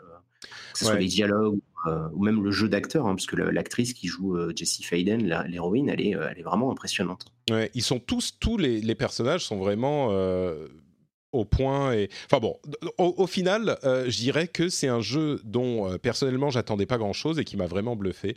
Donc, il est dans, ma, grosse liste qui ne fait que grossir des, jeux de l'année. Bon, il y a mm. tout en haut au firmament intouchable. Il y a Outer Wilds, évidemment, hein, le, jeu de ces 30 dernières années. Euh, mais euh, après, dans la longue liste des, euh, des, des, runner-up, Control est assez haut. Hein. C'est vrai que ça m'a vraiment bluffé. Moi, j'ai vraiment passé un très bon moment et j'ai hâte de rentrer en fait pour le terminer parce que je peux pas y jouer sur mon laptop. Mais j'ai hâte de le rentrer pour le terminer puis d'en faire une vidéo parce que j'ai vraiment plein de choses à en dire et voilà, moi j'étais j'étais bluffé. Hein. Très très bonne surprise. Et ben voilà, vous êtes pardon euh bah, Ce que vous dites, ça donne vraiment super envie d'y jouer. Moi, je ah, il, était passé en dehors de mes radars. il m'avait marqué quand il l'avait annoncé à l'E3 parce qu'effectivement, il avait une direction artistique vraiment très sympa. Et puis, je je sais pas trop pourquoi, j'ai oublié d'y penser, mais là, vous me faites super envie. Quoi. parce qu'il y a tellement de ah, jeux. C'est très bien. Il sort 180 jeux par semaine hein, en ce moment. C'est ça, exactement. il, y a tellement de jeux, comme on le disait, il est facile de. Mais celui-là, je pense qu'effectivement, si ce qu'on a dit vous parle, bah, ne le ratez pas parce qu'il est vraiment, il est vraiment intéressant attendre parce que euh, là, du coup, comme ils vont faire le mode photo et d'autres patchs hein, sur console, je pense que ça vaut le coup d'attendre un petit peu. Puis d'ici euh, six mois, un an, euh, il y aura sûrement une édition un peu complète avec les contenus qu'ils vont ajouter. ils ont l'air de, ils vont rajouter deux grosses extensions payantes qui vont pas mal prolonger l'histoire, dont cette histoire, ce fameux AWE où on reconnaît en fait la jaquette d'Alan Wake, parce que du coup, Remedy, pour les gens qui qui connaissent pas, c'est Studio qui a fait Max Payne et Alan Wake. Donc c'est vraiment des gens qui effectivement ont toujours mis la narration Hein, le patron euh, Sam Lake de, Max Payne, c'est Max Payne, tu vois. c'est lui qui avait été modélisé à l'époque, il ressemble toujours à ça. Et donc, ils ont toujours eu cette volonté de mettre des vrais acteurs dans leur série, dans, leur jeu. C'est pour ça que Quantum Break, on l'oublie vite, mais c'était un jeu qui se voulait très cinématographique. Alors, ça a fait un gros flop. Mais du coup, là, Control, pour moi, ça les remet vraiment très, très haut euh, sur le mm. podium parce que c'est un très, très, très bon jeu. Euh, je ne serais pas surpris que Remedy soit l'un des, derniers achats de Sony ou, Microsoft. Tu sais, rien, qu'avec, rien que sur la qualité de contrôle et, leur histoire, bien sûr. Euh, un, autre, un autre jeu euh, dont je voulais parler, c'est Gears 5, Gears of War, auquel j'ai également joué un petit peu. et comment dire c'est Gears of War. J'imagine que vous y avez pas joué. Escarina, t'as pas joué à Gears 5 ah non, parce que j'ai pas suivi ton bon conseil de prendre un abonnement euh, euh, Game Pass euh, et puis j'attends de voir les retours. le truc à un euro. ouais, c'est ça. Benoît, c'est ça pour le coup, je pense pas me tromper en disant que c'est pas ta cam. Gears, si, si. Alors moi, bah, au contraire, tu vois, c'est rigolo. Ah ouais moi, euh, ouais, ouais, mais Gears du 1 au 3 sur. Bah, moi, j'ai beaucoup aimé la Xbox 360. Hein, c'est une console que mmh. je tiens euh, dans mon cœur. Et euh, Gears, ça m'a fait découvrir le jeu multi sur console. c'était un rythme. Tu vois, c'était un jeu qui était pensé pour moi parce que comme je sais pas viser, là, il suffisait d'utiliser sa tronçonneuse et son pompe. Donc ça marchait très très bien. non, non, j'ai des bons souvenirs. En plus, on pouvait les faire en coop, donc je les ai avec les collègues à l'époque de Micromania. Ah, non, non, Gears of j'avais des bons souvenirs. J'ai pas fait le 4, j'ai pas fait Judgment, s'il s'appelait, je crois, le, celui d'avant. C'est ça. Et le 5, ben, c'est, il fait partie de cette longue liste des jeux. J'ai pas juste pas le temps, quoi. Tu vois eh ben, écoute, euh, tu seras pas dépaysé. je dirais que Gears, Gears est dans, dans, une situation un petit peu compliquée parce que euh, il fait partie de ces jeux qui ont une longue histoire euh, et une communauté qui est très amoureuse du jeu et en même temps euh, de ces jeux dont on attend un petit peu qu'ils se renouvellent. Euh, et, donc c'est vraiment compliqué pour les, les développeurs parce qu'ils doivent faire la même chose en faisant du différent s'ils veulent satisfaire tout le monde. Je dirais que Gears 5 il a, contrairement à ce que moi j'espérais ou j'attendais, plutôt choisi de rester dans la continuité. et je parlais cet été de Gears 4 que j'ai fait entièrement grâce justement au Game Pass, euh, et d'ailleurs c'est grâce au Game Pass que je joue à Gears 5 aussi, et, je, disais euh, Gears 4 c'est vraiment euh, de l'archéologie vidéoludique parce que on est dans un design qui a très peu évolué depuis le tout premier qui a plus de 10 ans maintenant, et je me demandais s'il ferait la même chose dans Gears 5, et je dirais que s'il y a des petites choses un petit peu différentes, on est quand même dans des changements qui sont, on va dire, encore plus légers que l'évolution d'un iPhone sur l'autre, d'une année sur l'autre. Et là, c'est tous les 3 ou 4 ans. Donc, euh, oui, il y a des petites choses un petit peu différentes dans Gear 5. Les experts vous diront que tel et tel truc ont changé. Mais enfin, quand même, le premier acte, il y a quatre actes dans, dans le jeu. Le premier acte, ça aurait pu être l'acte le, 5 de Gears of War 4. C'est vraiment pile, pile la même chose, les mêmes personnages, la même histoire, la suite directe. Ça change un petit peu après, mais ça change pas suffisamment pour que je puisse euh, honnêtement dire euh, les, attentes de ceux qui voudraient que la série évolue euh, sont satisfaites. Il y a des aspects quand même qui sont intéressants. Il y a des aspects narratifs d'ailleurs qui sont qui nous font penser ah oui là je pensais pas. Enfin je suis curieux de voir ce qu'ils vont faire avec cet élément là. Mais, alors je suis pas à la fin, ça se trouve ça devient incroyable à la fin, mais même l'aspect un petit peu monde ouvert qu'ils ont injecté dans le deuxième acte, c'est monde ouvert, mais enfin, euh, on a un espace ouvert et puis on va euh, à un lieu euh, où il y a un truc à faire. Et là, on se retrouve dans un couloir comme dans toutes les autres missions de Gears. Et j'ai rien contre les couloirs, mais c'est juste que c'est quand même très superficiel. Ah, pardon, qu'est-ce que tu dis, Benoît? C'est la blague du euh, je suis pas raciste, mais euh, non, non, mais j'ai des amis couloirs. Euh. non, mais écoute, mais, mes jeux préférés, c'est des couloirs. Tous les Uncharted, tous les, tous les Last of Us, bah je parle de. Tu vois, il y a énormément de jeux couloirs que, que j'aime beaucoup. Mais c'est juste que. On peut pas être anti-couloir, c'est pas possible. D'ailleurs, dans, dans, ma maison, j'ai des couloirs, hein, j'y passe tous les jours c'est ça.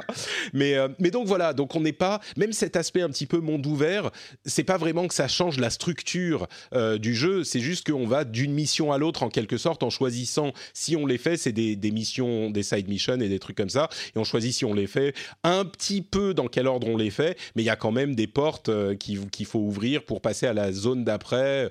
Bon, donc bref, c'est pas que ça soit un. Say hello to a new era of mental health care. Cerebral is here to help you achieve your mental wellness goals with professional therapy and medication management support. 100% online. You'll experience the all new Cerebral Way, an innovative approach to mental wellness designed around you. You'll get a personalized treatment plan from a therapist, prescriber, or both in a safe and judgment free space.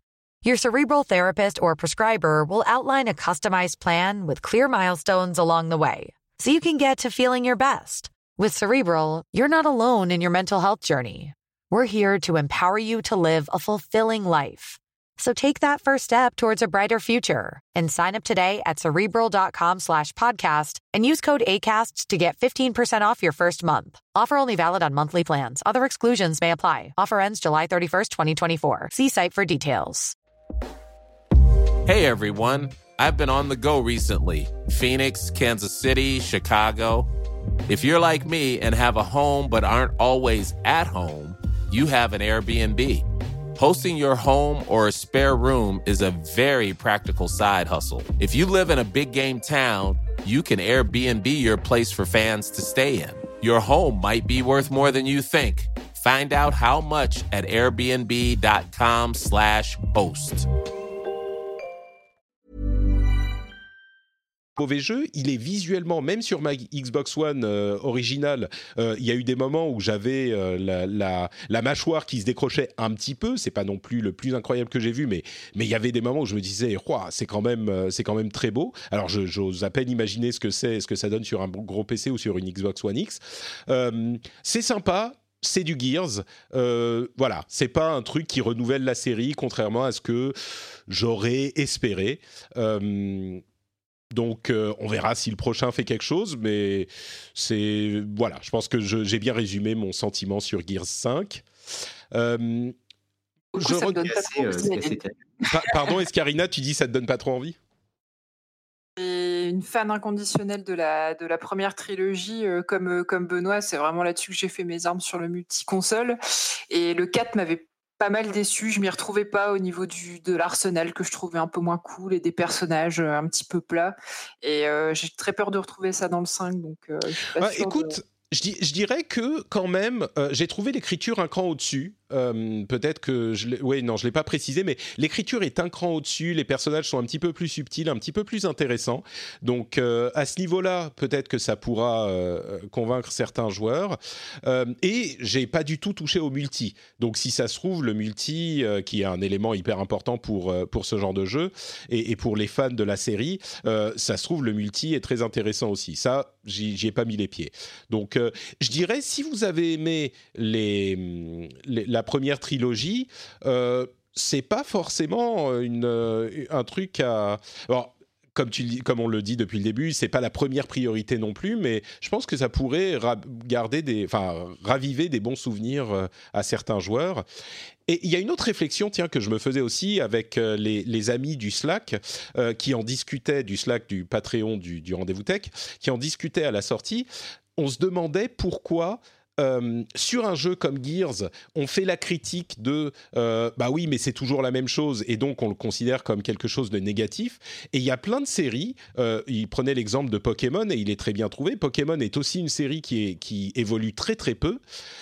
et pourtant, à chaque fois qu'il y a un nouveau, les, les, fans qui sont très nombreux et même bon beaucoup d'observateurs extérieurs disent ah mais c'est super cool, c'est un Pokémon. Oui, ça change pas, mais c'est ce que je veux. Pourquoi est-ce qu'avec Gears et d'autres séries, hein, je prends l'exemple de Gears parce qu'on en parle, mais il y en a plein.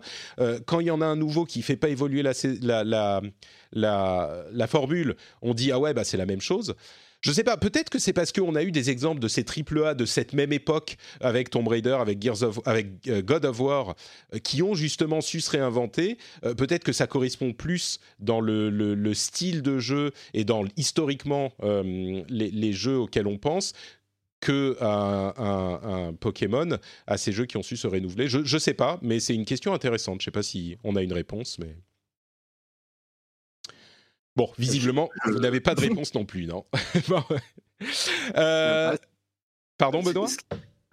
Il euh, faut, bien savoir que les joueurs sont des gens extrêmement euh, fluides. Hein, c'est-à-dire que c'est les gens les plus réactionnaires de l'univers, mais dès que tu changes leurs petites habitudes, ça va plus, mais quand tu les changes pas pendant assez longtemps, ça va pas non plus. Donc euh, tu perds tout le temps en fait avec une partie des joueurs, hein. c'est la règle. Bah, non, c'est sûr, mais pour le coup, pourquoi est-ce qu'on a ces réactions avec Gears? Moi, par exemple, bon, je suis pas un fan de Pokémon, mais j'ai pas l'impression, vu de l'extérieur, que, que, ça dérange qui que ce soit, ni les reviewers. sur Pokémon Sword and Shield, justement, il y a pas mal de gens qui râlent sur le fait que ça va peut-être pas aussi loin que ce qu'ils voulaient. Ce que je voulais dire sur Gears of War, c'est que pour moi, ça fait partie de ces séries qui n'ont pas, comme tu dis, pas su se réinventer. Ils n'ont pas réussi à passer le cap. Je pense que c'est une série qui est sortie euh, à une époque où on autorisait encore les jeux à être bas de plafond avec des personnages de gros beaufs musclés. Euh, euh, et, les nanas au dernier plan. Euh, et, du coup, ils ont essayé de se renouveler en essayant de prendre un petit peu le train de l'écriture un peu plus moderne, au lieu de euh, peut-être faire une espèce d'auto-réflexion sur pourquoi ils avaient fait ce jeu-là au départ. Et du coup, c'est pour ça, moi, que ça m'a un peu perdu, parce qu'à partir du moment où ils font des personnages d'ados de séries AMC ou HBO mal écrits, enfin pas HBO du coup, mais de, tu vois, de, mauvais personnages dans le 4, je trouvais ça chiant parce que je me dis, ben, on avait des personnages qui étaient bas de plafond, etc. Et plutôt que de capitaliser là-dessus sans dire, euh, tu vois, c'est pas dire euh, fuck la modernité, euh, on emmerde les femmes, ça n'a rien à voir avec ça.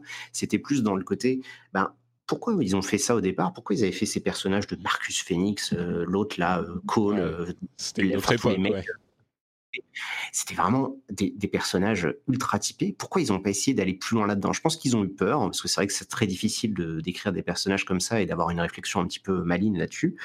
Et, euh, du coup, ben, le jeu, il, est resté assez limité. Là où Uncharted, qui est sorti à la même époque, a réussi à aller à fond dans le délire Indiana Jones avec un personnage qui est devenu ultra attachant. Et tu vois, je veux dire, un truc comme Uncharted, quand on a eu Uncharted 4, c'était la fin euh, de l'histoire de Nathan Drake, en gros. Alors que là, Marcus Phoenix, bon, bah maintenant il y a ses enfants, euh, les petits-enfants, les neveux, les cousins, euh, tous ceux qui étaient rentrés au collège quand lui, il allait dans sa petite université. Enfin, ils Ouais, ont moi, pas réussi Je dirais, aussi loin, dans le- malheureusement. Ouais, je dirais, on ne sait pas avec euh, Uncharted s'ils vont pas nous sortir justement euh, les- le, le vieux euh, Nathan Drake avec sa fille qui vit des aventures dans le 5. Hein, on ne sait pas, mais euh, mais euh, pas, Même tu sais, je dirais, Legacy euh, avec les deux, avec les, les deux nanas, bah, il était très très bien, tu vois, ce Uncharted. ouais, ouais, ouais. et tout. hein. C'est vrai, Donc, disons qu'on a plus eu cette, cette transition qui s'est faite avec, avec plus de, de, de grâce, on va dire, d'élégance euh, sur certains autres jeux.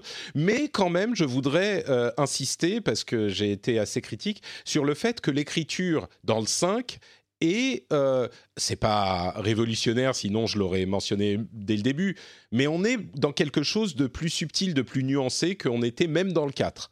Donc, euh, quand même, peut-être que ces critiques trouvent une, une partie de réponse euh, dans, dans le 5, même si c'est pas aussi flagrant ou satisfaisant qu'on pourrait l'espérer. Mais bon, bref. Et évacuons euh, Gears of War 5 et parlons un petit peu. euh, bah, je, vais, je vais demander à Escarina, du coup, de nous parler des jeux auxquels elle a joué euh, cet été. Il y a notamment un jeu dont j'ai beaucoup entendu parler il y a une dizaine de jours, qui est Dicey Dungeons. Est-ce que tu peux nous dire de quoi il s'agit et pourquoi ça plaît tellement? Oui, alors Dicey Dungeon, c'est le dernier jeu de Terry Cavana, qui est le gars qui avait fait euh, VVV, VVV et euh, Super Hexagon, donc des petits jeux indés, euh, mais avec un, super concept. Alors moi, je n'y avais pas joué, j'en avais juste entendu de très bonnes critiques. Et euh, ce jeu-là m'est tombé entre les mains. Et alors le but du jeu, donc c'est un jeu de deck builder. Donc euh, l'objectif, ça va être de te constituer une, main de cartes, et chacune de ces cartes est une est une attaque. Et tu joues un, un dé dans un jeu télévisé. Donc c'est un petit peu c'est un univers un petit peu marrant comme ça, euh, euh, tout en 2D euh, très cartoon. Tu joues ce, dé qui doit affronter des, des monstres. Et pour combattre ces monstres, eh ben, tu vas devoir utiliser les, cartes qui sont dans ta main, un petit peu à la façon d'un Magic, si tu veux, un, peu comme un Magic the Gathering ou un Hearthstone. Euh, la subtilité, c'est que pour lancer tes attaques avec ces cartes, il faut que tu lances tes dés. Euh, et en fait, c'est le résultat de, ces dés qui va, que tu vas devoir combiner avec tes cartes. Donc, par exemple, tu as certaines cartes, certaines attaques qui vont pouvoir être lancées que si tu obtiens des, des 4 ou des 2. Et donc, tu vas devoir combiner euh, le- les résultats de tes dés avec les cartes, euh, le, deck de cartes que tu t'es constitué. Donc, c'est un petit jeu au tour par tour comme ça. C'est très sympa.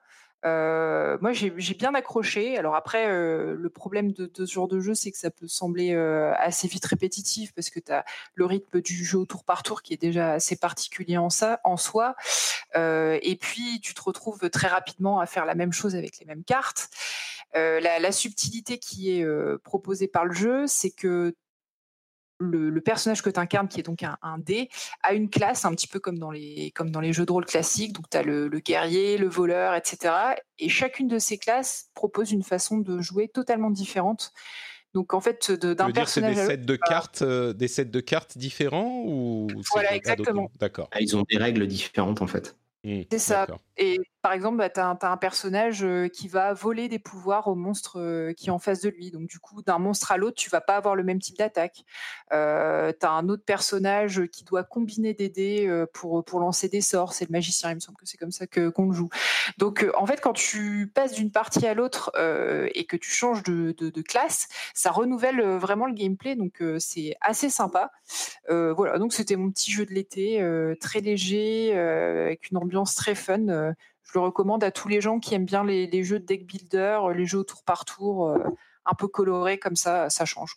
Si on a un petit peu testé euh, Hearthstone, Magic ou même des trucs comme Slay the Spire, etc., est-ce que c'est pile dans le même registre et donc si on a déjà une autre dose, c'est pas la peine d'insister Ou est-ce qu'il y a vraiment quelque chose de différent qui fait que ça peut plaire? Alors, c'est, ça reste différent d'un Hearthstone ou d'un Magic, ça va peut-être plus se rapprocher d'un Slay the Spire. Après, je pense que ce jeu-là, il se différencie vraiment par son univers très cartoon, et quand même, je trouve que la mécanique de euh, comment dire, euh, faire euh, créer des combinaisons entre TD et tes cartes propose une mécanique de jeu qui est vraiment différente. Donc si tu aimes bien les deck builders, tu vas t'y retrouver et ça propose quelque chose d'un petit peu original. Par contre, si effectivement tu étais lassé de par exemple Slay the Spire, ça vaut peut-être pas la peine d'y aller, mais D'accord. Très bien. Euh, le deuxième jeu dont tu voulais nous parler, c'est Night Call. C'est un truc en, full motion vidéo, ça, ou je me trompe? Pas du tout. Non, non, c'est un, un jeu d'enquête, euh, bah, euh, graphiquement, ça, fait très comics, euh, un peu dessin animé, si tu veux, tout est, tout est, dessin, est, dessiné en, 2D. c'est un jeu français qui, qui a été créé par les studios Black Muffin et Monkey Moon. alors, le principe du jeu est simple, tu joues un... ah, c'est le truc de taxi Oui, c'est l'un des deux jeux de taxi. C'est ça. Mmh. Euh, donc celui-là, c'est vraiment un jeu narratif. Donc tu joues un conducteur de taxi parisien et en fait, il a été victime d'une attaque par un serial killer, mais qui n'a pas réussi à le tuer il sort du coma, la police euh, vient le voir et lui demande euh, d'enquêter sur le serial killer parce qu'ils sont persuadés que euh, en discutant avec ses clients dans le taxi, il va réussir à, rassembler assez d'indices pour les aider à mettre la main sur, sur ce serial killer. D'accord.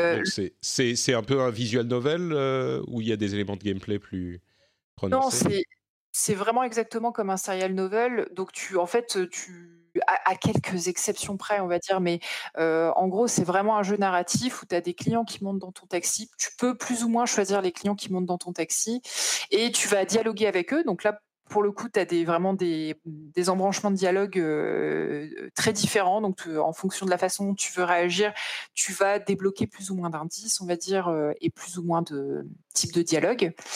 Euh, et donc, tu fais tes petites missions comme ça de, taxi sur ta, nuit de travail.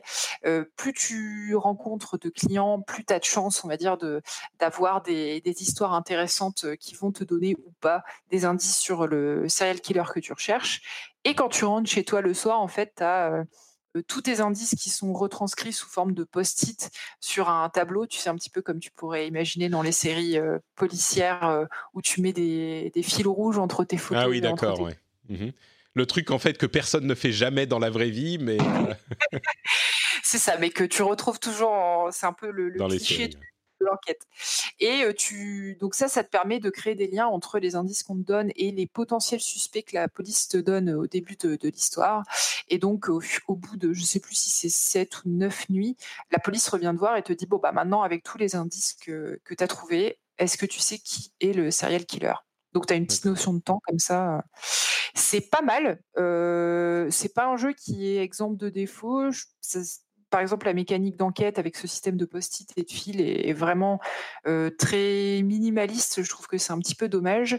Euh, l'autre reproche que je ferais au jeu, c'est que tu as trois histoires qui sont proposées, mais au final, les trois histoires sont exactement les mêmes. À chaque fois, on te demande de retrouver un serial killer. C'est juste les suspects et l'histoire derrière qui est différente, mais tu as vraiment l'impression de refaire la même chose à, chaque fois, donc c'est un petit peu frustrant. Mais au-delà de ça, l'écriture est vraiment super bien faite pour le coup, parce que tu rencontres plein, plein, plein de personnages différents. Il y a une, soixantaine ou une centaine de personnages différents dans le jeu. Donc, si tu aimes bien les jeux narratifs, si tu aimes bien lire les, dialogues à choix, etc., c'est vraiment très chouette, mais faut vraiment ce type de jeu parce que sinon, je pense que tu, tu peux t'ennuyer assez vite, quoi. D'accord. C'est juste pour me rappeler, les dialogues sont lus ou c'est uniquement écrit? C'est uniquement écrit. Tu n'as pas du tout de doublage. c'est un, tu, sens que c'est un jeu indé qui a été fait avec, avec assez peu de moyens, mais qui est plutôt très bien réalisé. Visuellement, c'est très chouette. Le côté BD est, vraiment bien retranscrit. Les dessins sont, sont, très jolis. Il y a une très, une très chouette OST aussi. donc c'est soigné, mais tu vois quand même que ça reste un, un petit jeu. D'accord. Ok, super. Et le dernier jeu dont tu nous parles, euh, bon courage pour décrire ce que c'est. Euh, Wilmot's Warehouse. Euh, vas-y, là, je te laisse complètement toute seule. Je t'abandonne. Merci, là, tu sais, tu sais la différence que ça va être. Alors, Wilmot's Warehouse, le, le sous-titre du jeu, je crois que ça s'appelle Un jeu pour les gens qui aiment organiser des trucs. Ouais, Et en fait... tout de suite, ça me parle, moi qui suis complètement obsessif. Bah, je pense qu'on a le même problème, Patrick. Euh, et du coup, c'est pour ça que j'ai voulu acheter ce jeu-là. Donc, en fait, le principe du jeu est simple. Vous jouez un, petit bonhomme dans un entrepôt géant. Et en fait, il y a un camion qui vous livre des trucs euh, sous forme de, petits carrés. Donc, en fait, c'est vraiment des cartes avec des, dessins dessus. C'est très schématique. Euh, ouais, c'est carrément les graphismes. C'est 2D vu de dessus et on est un carré et tous les autres trucs, c'est des carrés, quoi. C'est pas, vous attendez pas à des graphismes. Ouais. Non, mais c'est, je trouve c'est ultra mignon. Par contre, je trouve visuellement, c'est, ça marche très bien, quoi. Mmh euh, et donc, on, vous livre des espèces de d'icônes en fait, hein, euh, et euh, vous allez devoir ranger ces icônes dans votre dans votre entrepôt comme vous voulez. L'essentiel, c'est que quand vous avez les clients qui arrivent quelques minutes plus tard pour vous faire des commandes, vous sachiez, vous soyez capable de vous retrouver dans votre entrepôt pour aller chercher les bons objets qui vous demandent le plus vite possible. Ah mais hey, franchement, décrit comme ça, moi je joue à Overwatch depuis trois ans, j'ai pas réussi à dépasser le genre euh, gold ou platine. Euh, ce jeu-là, mais je suis euh, gold grand master direct quoi. Oh, c'est ça, c'est mon jeu enfin auquel je peux être bon. Pardon, Amazon Simulator. Moi, j'ai envie de te voir jouer en la jeu. Hein. C'est Amazon Simulator. Hein. Ah, c'est pile pour moi. Ce qui est génial, c'est que forcément au début c'est simple parce que tu as peu de différents types d'objets à, ranger, euh, mais plus tu t'avances dans le jeu, plus tu as de différents types d'objets qui se rajoutent et plus on t'en livre en grosse quantité. Et vu que tu n'as qu'un temps limite, je crois, de trois minutes au moment où la livraison arrive pour tout ranger dans ton entrepôt, ça peut très vite devenir le bordel si t'es pas un minimum organisé. Donc euh, c'est très marrant parce qu'au final, c'est toi le propre puzzle du jeu parce que c'est toi qui dois faire ta propre organisation. Est-ce que tu classes euh, les objets par couleur, par forme, par thème? Euh, Voilà, c'est marrant, mais un peu stressant. Je pense qu'il faut l'avouer. Quand t'aimes bien que tout soit parfait, bien rangé dans des cases, c'est l'échec assuré euh, à plusieurs reprises. Quoi. Ah, mais c'est ça. Bon, très bien. Ok, merci. Euh, ça, ça a l'air d'être pile pour moi, effectivement. Euh, bah merci beaucoup, Benoît. On va passer à tes jeux. Alors il y en a cinq dont tu voulais nous parler. On va essayer de faire ça dans un. les jeux auxquels je joue, on n'est pas obligé de tous en parler. Hein. Non, non, mais en fait, je suis intéressé par par tous, donc je veux entendre ton avis. Commençons par Remnants from the Ashes, qui a été décrit, euh, on a parlé, c'est un de ces jeux qui sort euh, euh, un petit peu de nulle part et dont tout le monde se met à parler pendant deux semaines et peut-être que tout le monde l'aura oublié après, mais pendant que les gens en parlent, ils en parlent en, bien. et j'en ai entendu parler comme d'une sorte de, Souls-like moderne et un petit peu en multijoueur. Est-ce que ça correspond? Enfin bref, qu'est-ce que tu en penses? Je te laisse la parole. Euh, oui, bah, de toute façon, c'est pour ça qu'on me l'a conseillé, en fait. Parce que du coup, dès qu'un jeu euh, fait une roulade ou qu'il y a un feu de camp ou qu'il y a une barre d'endurance qui pointe le bout de son nez, euh, je reçois 400 tweets ou, mails par jour pour me dire joue à ce jeu, c'est trop bien. Et du coup, j'ai essayé. donc, c'est fait par Gunfire Games, c'est les gens qui ont fait Darksiders 3. pour info. donc on retrouve d'ailleurs la même patte graphique. Hein, si vous avez, si vous avez bien aimé, il y a moins le côté évidemment comics avec des, proportionné justement, mais, euh, ça, reste un peu dans le même délire. Et globalement, euh, c'est un Dark Souls les cinq premières minutes, et après, en fait, c'est plutôt une espèce de, The Division euh, avec un rythme beaucoup plus posé, qui est beaucoup moins dans le délire jeu-service, mais qui est beaucoup plus dans le délire coop en fait. Donc c'est un TPS, hein, ça se joue vraiment à la troisième personne avec un côté action RPG. Donc, bah, il y a des statistiques, il y a des objets, il y a des pouvoirs, il y, y, a des arbres de talent, il y a tout ce que tu veux. Il y a du craft, l'artisanat.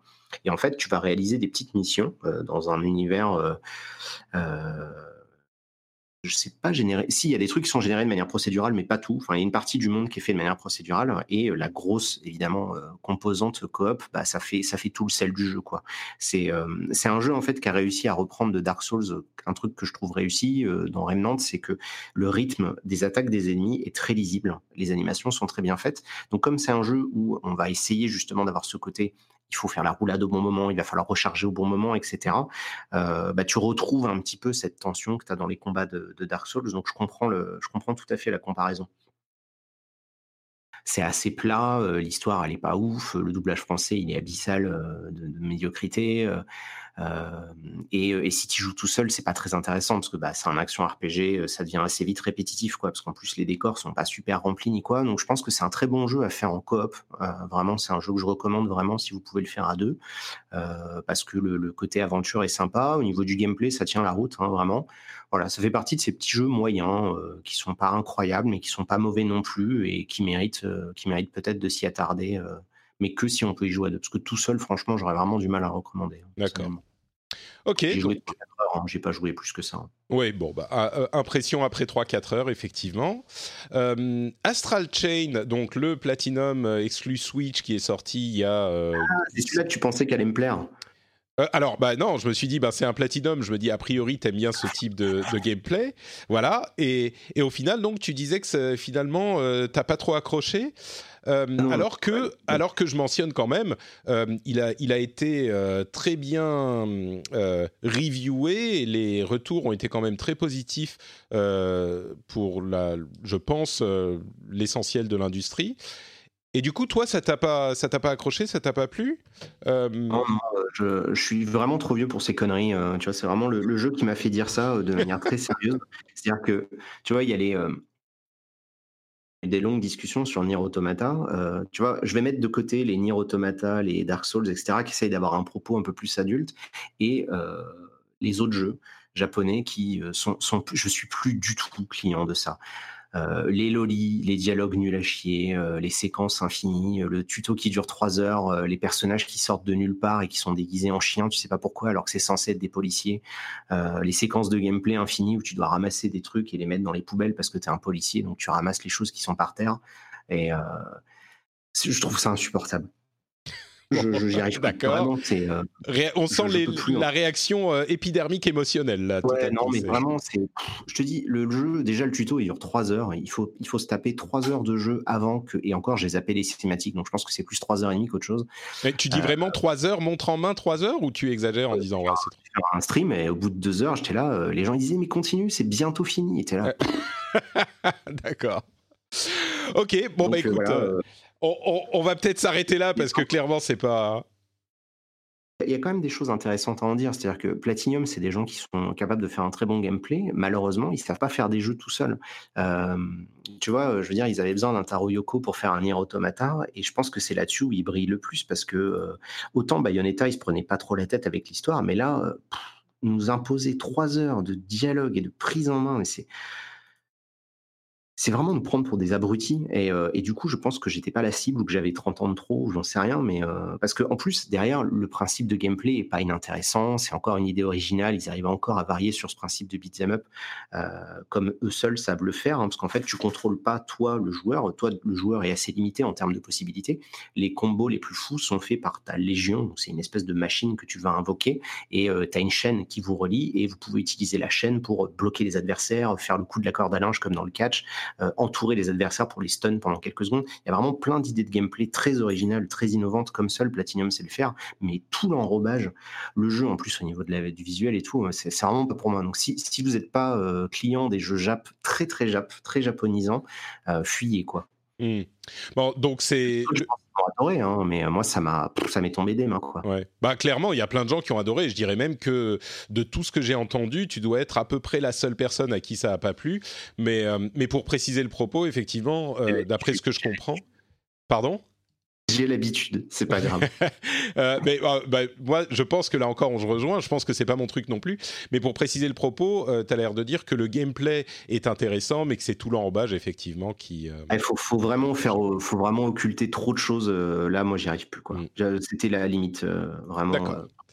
Bon, bah c'est noté. Euh, par contre, un jeu, je crois, qui t'a plu, c'est Gridfall euh, bah du studio français Spiders, euh, dont on avait reçu Johan Rousseau il y a quelques mois de ça. Euh, il t'a plu du coup Tu peux nous en dire quelques mots? En fait, j'ai à peine commencé. Euh, donc, je, je l'avais noté euh, parce que je pensais que j'aurais pu y jouer d'ici là, mais en fait, j'ai pas pu. Ah, d'accord. Euh, bon, bah alors très rapidement, tes toutes premières impressions. voilà, le, le début, bah, ça, reste, ça reste un RPG Spiders. Donc, Spiders, c'est des gens qui font des jeux qui sont peut-être un peu trop ambitieux pour leurs moyens. Donc le jeu a une dette technique qui est assez effroyable, hein, il, faut, il faut en être conscient. Par contre, je trouve qu'il a, il a quelque chose dans l'écriture qui est assez intéressant. Et tu sens qu'ils ont, qu'ils ont vraiment bien digéré pas mal de choses des RPG modernes. Et le peu que j'ai joué, bah, je trouvais que c'était assez intéressant. Ils avaient réussi à me faire des quêtes annexes qui, étaient, qui étaient cool. Il y avait plein de petites idées ici ou là. Donc lui, j'ai très hâte en fait de rentrer pour, pour le continuer parce que je suis, je pense qu'après pas mal d'essais Spiders a fait pas mal de RPG qui étaient peut-être, comme je le dis, trop ambitieux pour ce qu'ils pouvaient faire en termes de, moyens humains et financiers. Euh, j'ai l'impression qu'ils ont réussi à trouver une espèce d'équilibre euh, et tous les tests vont un peu dans ce sens-là. C'est-à-dire qu'ils disent tous, bah, c'est un jeu qui est un peu cassé, mais qui a vraiment un bon fond et il faut gratter un peu sur la surface pour trouver des trucs. quoi. D'accord. Donc, euh, effectivement, RPG. C'est... Pardon, Eska, vas-y. J'allais demander niveau gameplay, c'est quoi? C'est du. Alors, en fait, c'est. Est-ce que tu avais fait Dragon Age? Oui, oui, oui. Ouais, c'est le même genre? La même chose en fait, c'est pas un open world, hein, parce que clairement ils auraient pas pu le faire. Tu joues dans des zones, euh, qui sont pas imbriquées, tu passes d'une zone à l'autre, avec un moyen d'ailleurs qui est super malin. Mais, euh, mais voilà, donc c'est du temps réel et à tout moment tu peux faire hop, pause active, euh, pour, donner un ordre, boire une potion, te regarder un petit peu la situation et voir un petit peu ce qui se passe. Donc c'est, c'est plutôt sympa. j'ai pas vu, comme dit, j'ai fait le prologue, hein. Le prologue en fait, c'était t'es pas le héros vraiment. C'est ça qui est assez intéressant dans le choix du personnage. Ton cousin devient le gouverneur d'une nouvelle île. Ça se passe un peu dans une époque genre 17, euh, 18e, donc ça parle un peu de colonisation et tout ça. Donc je pense que ça va toucher des thèmes qui sont un peu touchy. Euh, je serais curieux de voir comment ils les ont gérés. Et tu vas donc sur cette île pour aider ton cousin à devenir le gouverneur de l'île. Et euh, moi, j'ai fait que le prologue où tu restes sur le continent à faire des petites quêtes, euh, dire au revoir à tes parents, euh, dire au revoir à tes amis. Enfin, il y a plein de petites intrigues qui se mettent. Et l'ambiance est vraiment très sympa, quoi. La musique, en plus, c'est Olivier de Rivière, donc il fait toujours du bon boulot en général. Hein, compositeur de Vampire, euh, Remember Me, euh, tout ça. Et euh, les doublages sont bons. Alors, il est doublé que en anglais, hein, parce que forcément, ils n'auraient pas eu les moyens de faire un doublage en français. Mais les doublages étaient plutôt justes. Ce que je trouvais, par contre, voilà, les animations sont raides, visuellement. Bon, c'est sûr que quand tu as vu du The Witcher ou quoi que ce soit, ben, ils jouent pas dans la même ligne. Hein, faut, en être conscient. Mais je pense que ça fait partie de ces jeux de, de série AA qui méritent qu'on s'y attarde. Donc, je vais, je vais me jeter dessus dès que je vais rentrer, je pense. Ça me fait bien envie. Ouais, c'est et en plus effectivement, comme tu l'as mentionné, le, contexte euh, a l'air euh, différent de ce qu'on a d'habitude. Donc, euh, à voir. Blasphemous, dis-nous encore quelques mots là-dessus. Bon, ça par contre, je l'ai fait entièrement. c'est incroyable ce jeu. C'est si, vous pensiez que Dark Souls et Bloodborne dans l'horreur et le, le, malsain, ils étaient allés très loin, bah, vous avez rien vu. Euh, Blasphemous, c'est un jeu de The Game Kitchen, donc c'est un studio euh, d'espagnol de Séville hein, qui avait fait The Last Door, qui était une série de point and click d'horreur euh, à l'ambiance très soignée. Je, viens de redire exactement ce que j'avais dit dans ma vidéo test, donc comme quoi tu vois, je vais bien imprimer phrases. Et, et donc Blasphemous, c'est vraiment un Castlevania euh, old school. C'est un jeu néo-rétro euh, dans le plus pur euh, style, c'est-à-dire que ça se joue comme à l'ancienne. Il y a les trucs merdiques à l'ancienne. Tu meurs pour rien. les ennemis sont placés pour te faire chier.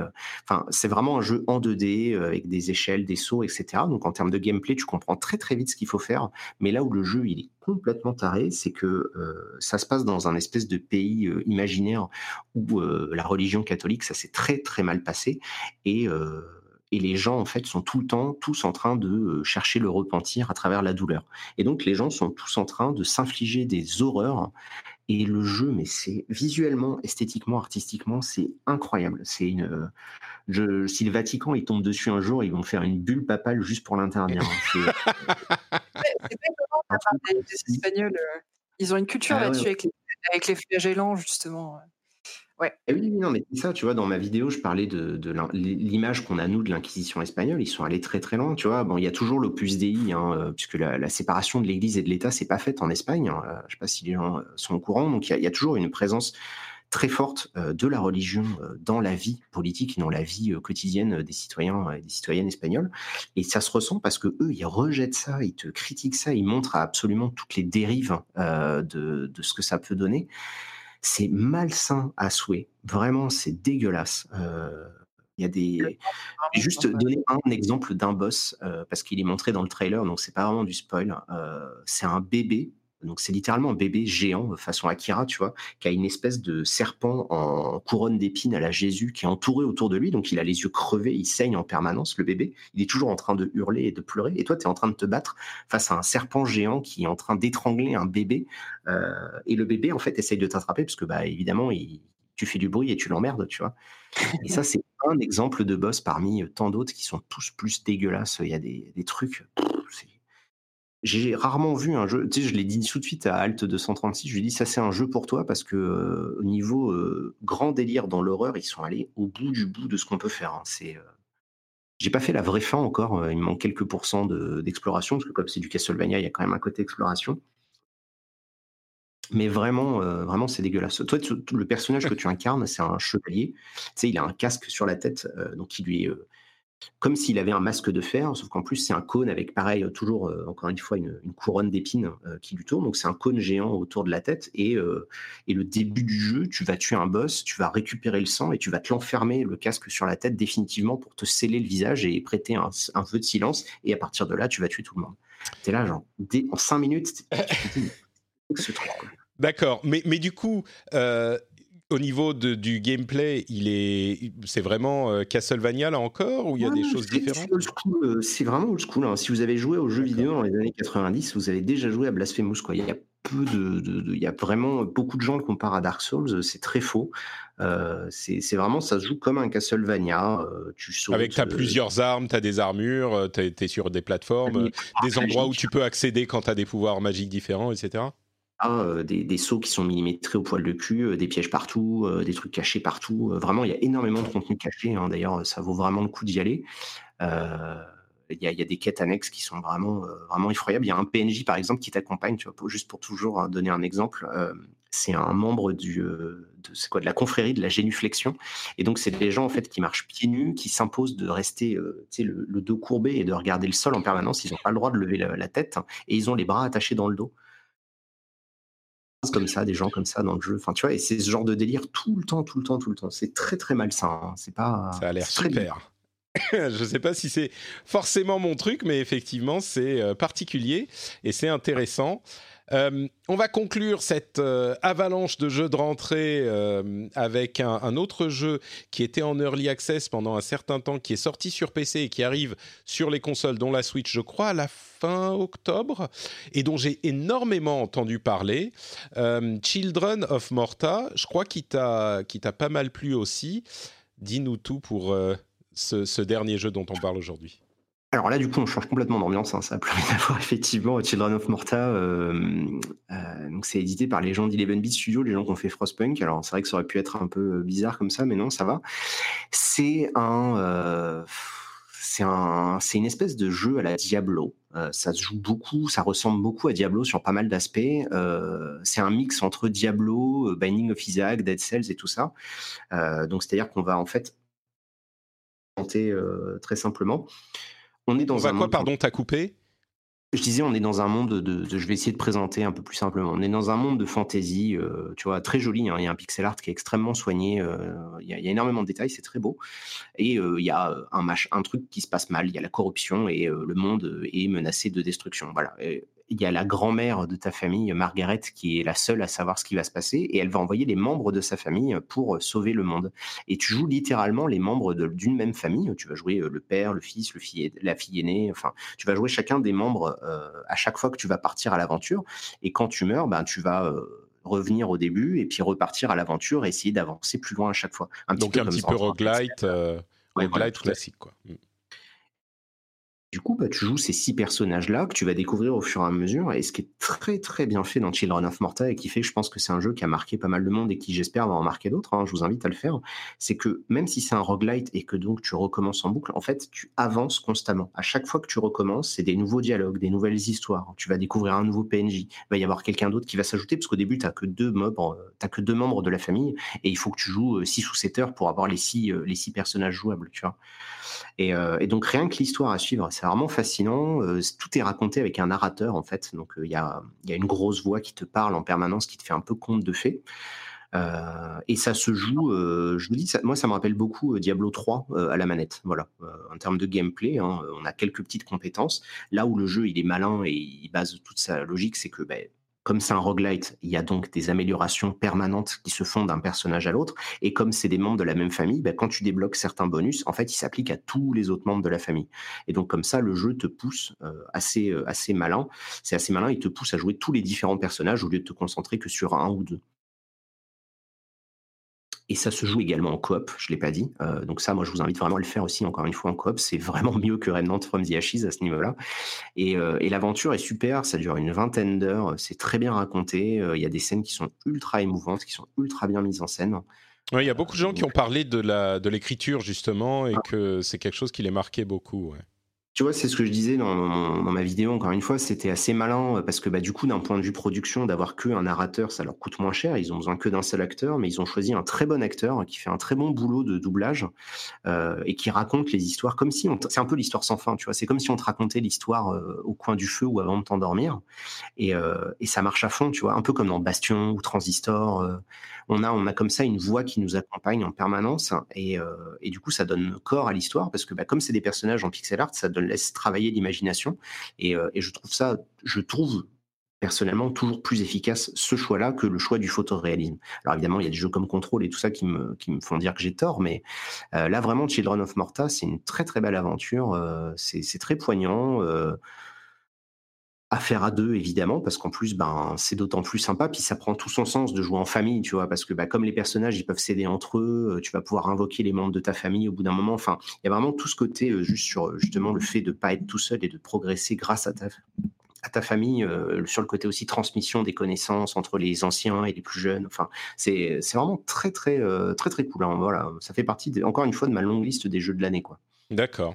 Bah c'est euh, juste pour préciser, tiens une question. Tu dis on débloque les différents membres de la famille, mais à chaque fois donc qu'on meurt puisque c'est un roguelite, on on peut choisir euh, celui qu'on va jouer pour le run suivant, c'est ça? Ou, Ouais, ou ouais, c'est genre ça. il faut les faire l'un après l'autre? Non, non, non. Alors c'est vrai que c'est un truc que j'aurais pu expliquer parce qu'en audio c'est moins, euh, c'est moins parlant que euh, quand il y a des images. En fait, il y a toujours trois phases de jeu. Il y avoir une phase de jeu dans la maison. Tu vois la maison vue de dessus, à la Sims. hein, et tu vois les personnages qui font leur vie, euh, ils discutent entre eux. Et à ce moment-là, tu assistes à des dialogues et des trucs un peu différents. Et l'histoire évolue. C'est-à-dire qu'au début, ben, certains ils vont pas oser partir à l'aventure, ou alors ils vont avoir besoin d'entraînement. Ils vont, ils vont être un peu rouillés, donc ils vont s'entraîner. Donc tu vas les voir se battre entre eux. tu vas les voir un peu évoluer. Ensuite, tu vas dire, bah, je vais au sous-sol. Et là, tu choisis le personnage que tu joues. Quand tu meurs, tu reviens. Et, l'histoire, elle, elle continue d'avancer en fait. Et donc, quand tu meurs, ben, tu fais avancer l'histoire. Mais du coup, euh, l'histoire, elle a un début, un milieu et une fin, j'imagine. Euh, Est-ce que tu peux juste euh, mourir en deux secondes euh, 150 fois et arriver à la fin de l'histoire? Enfin bon, c'est pas le but du jeu, mais juste pour comprendre comment ça marche. En fait, tu vas à chaque fois que tu vas mourir, tu vas progresser un petit peu. Tu vois, c'est le principe du roguelite. Tu vas à chaque fois que tu vas mourir, tu vas avoir gagné un peu d'expérience, tu vas avoir gagné un peu d'argent. Du coup, l'argent, bah, tu vas pouvoir l'investir pour augmenter peut-être les bonus euh, de telle ou telle euh, de, de toute la famille. Euh, si tu gagnes des niveaux, bah, du coup, tu vas débloquer des skills qui vont rendre ton personnage plus puissant. De temps Mais, en temps, tu mais vas je veux dire, mais donc l'histoire avance avec ta progression dans le jeu, avec l'ISP, l'argent ou etc. Des trucs que tu débloques. C'est pas que si tu sors, euh. Si tu sors de la maison, que tu meurs tout de suite et que t'as rien fait du tout, l'histoire va pas vraiment avancer, c'est ça?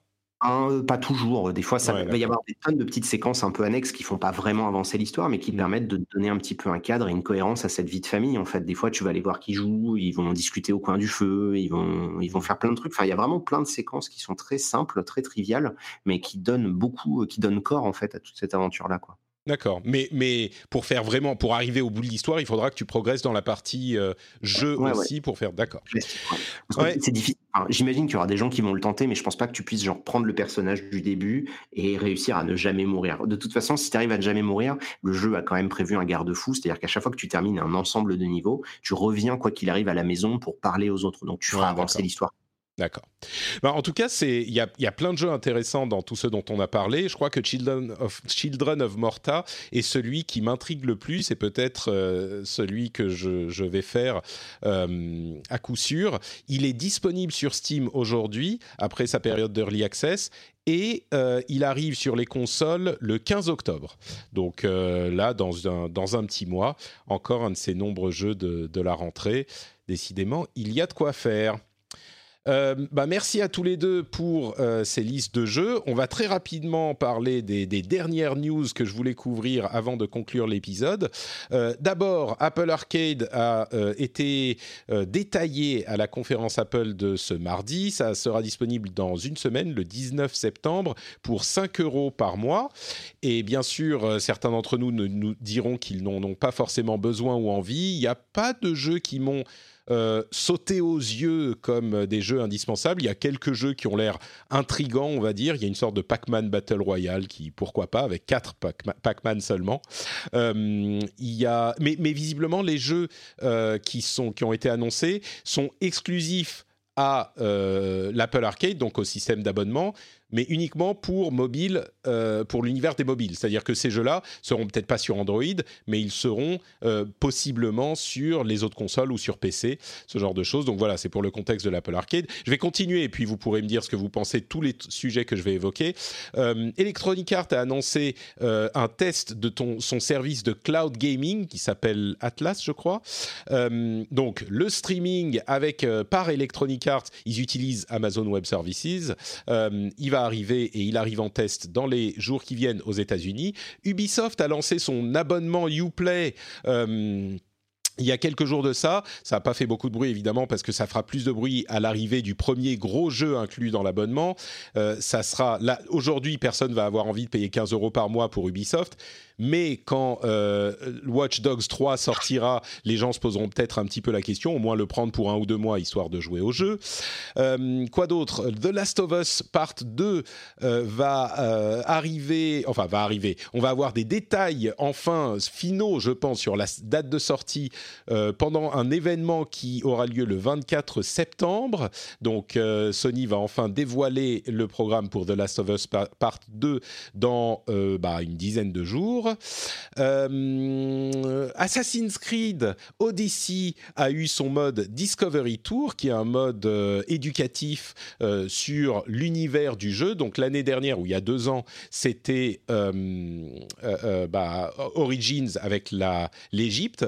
Moi, j'étais pas convaincu que ça ait si bien marché que ça, donc je savais pas qu'ils étaient en train de faire une version pour Odyssey, mais je suis pardon, heureux de voir qu'ils ont investi pour euh, faire ce mode euh, exploration, on va dire, et historique, où ils expliquent ce qui était, euh, ce qu'ils ont fait dans le jeu, ce qui était différent dans la réalité, et puis on peut explorer tout le monde. donc ça, c'est une mise à jour gratuite pour ceux qui l'ont, où il est disponible en standalone, je crois, pour une vingtaine d'euros, le mode entre guillemets éducation. Et enfin, un truc à noter, on parlait du Xbox Game Pass tout à l'heure. Évidemment, il y a Gears 5 qui est inclus dedans, mais Dead Cells arrive dessus aussi. Et si vous n'avez pas fait Dead Cells, c'est un jeu euh, extraordinaire. Donc, euh, si vous avez le, Game Pass ou si vous voulez le prendre, bah voilà, une raison de plus pour le tester, c'est euh, Dead Cells. Donc, sur tous les trucs que j'ai dit, je vous donne encore une fois la parole s'il y a des choses qui vous ont marqué avant qu'on ne conclue l'épisode. Escarina, il y a des choses à, noter là-dedans ou on s'en fout de tout? Euh, non, je trouvais ça vachement intéressant le cours de grec, euh, made in Ubisoft.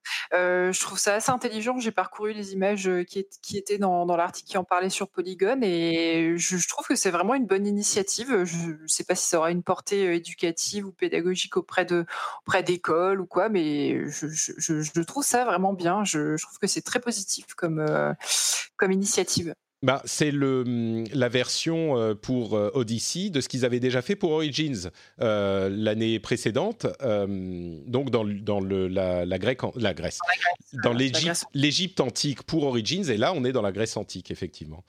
Bah, c'est très bien. Écoute, je ne sais pas qu'il l'avait fait pour l'Égypte, qui continue sur la Grèce, et c'est, enfin, je trouve ça vraiment top. Quoi. Ouais, et à vrai dire, même s'ils ne le font pas pour les prochains, c'est, c'est déjà une bonne chose. Benoît, euh, autre chose à noter sur les, les petites news que j'ai évoquées? Ah non, moi je suis plus team, on s'en fout. Euh, j'attends juste de voir justement euh, The Last of Us 2. Ça pour le coup, ça me, moi ça m'intéresse beaucoup parce que c'est un des jeux que j'attends le plus. Euh, donc je serais, je serais curieux d'avoir au moins la date et tout ça, mais euh, bah, c'est ça. Toi, bah, toi, et tout le monde. Hein. Le, seul truc que ça m'évoque, ce que tu m'as dit, c'est que tu vois d'un côté quand tu vois la, la, la richesse de ce qu'ils sont en train de faire Microsoft avec le Game Pass et le Game Pass Ultimate euh, versus le Uplay Plus où tu vas jouer au même jeu euh, parce que bon ils font qu'un seul jeu Ubisoft ils vous le disent pas, mais en fait ils font qu'un seul. Bah, forcément, euh, je trouve ça un peu bizarre qu'ils s'y mettent, surtout que je trouve ça très cher. 15 balles pour, euh, pour jouer au jeu Ubisoft. Bon, faudra voir à la sortie ce que ça peut donner. Euh, comme j'ai pu jouer à Watch Dogs pendant la, Gamescom, bah, je sais que c'est pas moi qui vais, qui vais en dire du bien. Donc. Bah, c'est sûr que le, Game Pass, enfin le, Pass Ubisoft Uplay Plus, il cible beaucoup moins large qu'un truc comme le, Game Pass. Mais en même temps, euh, il y a des gens, bien sûr, qui jouent aux jeux Ubisoft, qui les aiment et que ça va intéresser. Mais euh, d'une certaine manière, si on voit ça du point de vue des éditeurs, bah, ils ont déjà tous leurs jeux. Je pense qu'au niveau euh, ingénierie et développement, c'est pas énorme comme investissement pour faire un abonnement qui donne accès à tous les jeux par notre player pardon, par notre launcher qu'on a déjà. Et donc, c'est pas tout à fait le même but, mais effectivement, si on a à choisir entre les deux, bah clairement euh, c'est le, le, Game Pass de Microsoft qui est plus intéressant. Mais à la sortie de Watch Dogs 3, il y a plein de gens qui... Et puis il y en aura euh, de temps en temps, le prochain... Tu, tu prends un mois, ça t'engage à rien, et au lieu de payer le jeu impôt, tu payes 15 balles et tu as le jeu. Donc ça c'est sûr que c'est malin. Euh, cette idée-là, elle, est, elle est intéressante, je dis pas le contraire. Surtout que pour 15 balles, bah, ça te laisse le temps de te dire est-ce que ça me plaît ou pas. Euh, et au pire, tu peux garder l'abonnement pour jouer à d'autres jeux. Mais j'ai pas le, je pense que je suis pas assez, euh, on va dire, euh, intéressé par l'univers des jeux Ubisoft pour pour trouver que ça a de la un intérêt. Ah, si. Mais si un jour From Software fait un truc comme ça, là, tout à coup, bon, en même temps, ils sortent peut-être deux jeux par an, donc. Ouais, ils sortent pas assez de jeux, tu vois. Autant Ubisoft, c'est pertinent, mais non, non, ah, mais, peut-être un autre prix. Imagine From Software Unlimited Play à 5 euros par mois. Ah, tu mais non, mais moi je veux acheter mes jeux. Ah, tu veux les acheter, ok. le, principe d'un abonnement qui est intégré à ton. pardon, tu dis, tu dis t'aimes pas, Benoît, les abonnements, le principe des abonnements? Ben, pas pour juste un éditeur, tu vois, même si c'était mmh. From Software, je sais pas pourquoi tu cites ça, mais c'est, euh, je, ah, prendrais un abonnement From Software, j'achèterai leur jeu quand ils me tentent et puis c'est tout, quoi. D'accord. Bon, Escarina, toi, euh, l'abonnement Ubisoft, c'est pas ton truc non plus? Bah écoute, euh, pas pour l'instant. Euh, j'ai encore, euh, j'y encore pensé cette semaine parce que ça, ça m'a marqué ce que ce que tu as dit que vu que j'étais une gameuse normalement, je, devrais bien aimer. Et je pense qu'en fait, j'aime bien l'idée de posséder un jeu. C'est bête, hein, mais et puis surtout, je, quand tu payes un abonnement, tu et tu sais pas où va ton, ton argent. Ce que je veux dire, c'est que quand tu achètes un jeu, tu as le bon espoir qu'il y ait quand même une bonne partie de ce que tu payes qui revient au créateur du jeu. Sous forme d'abonnement, c'est tellement plus abstrait. je peux te donner oui, il y a des jeux. Il y a sûrement des, chiffres, mais c'est vrai que moi, quand j'achète un jeu, c'est aussi ma façon de, soutenir les personnes qui sont derrière, alors que dans un abonnement, c'est c'est pas pareil, quoi c'est plus nébuleux. du, du, Game Pass, par exemple, en fait, les, euh, donc les, développeurs, ils touchent une somme qui est négociée en amont et ils la touchent qu'une seule fois. C'est-à-dire que peu importe le nombre de gens qui vont jouer, qui vont télécharger, euh, même si d'un coup euh, la, terre entière jouait à leur jeu, ils ont touché leur somme une fois et c'est tout.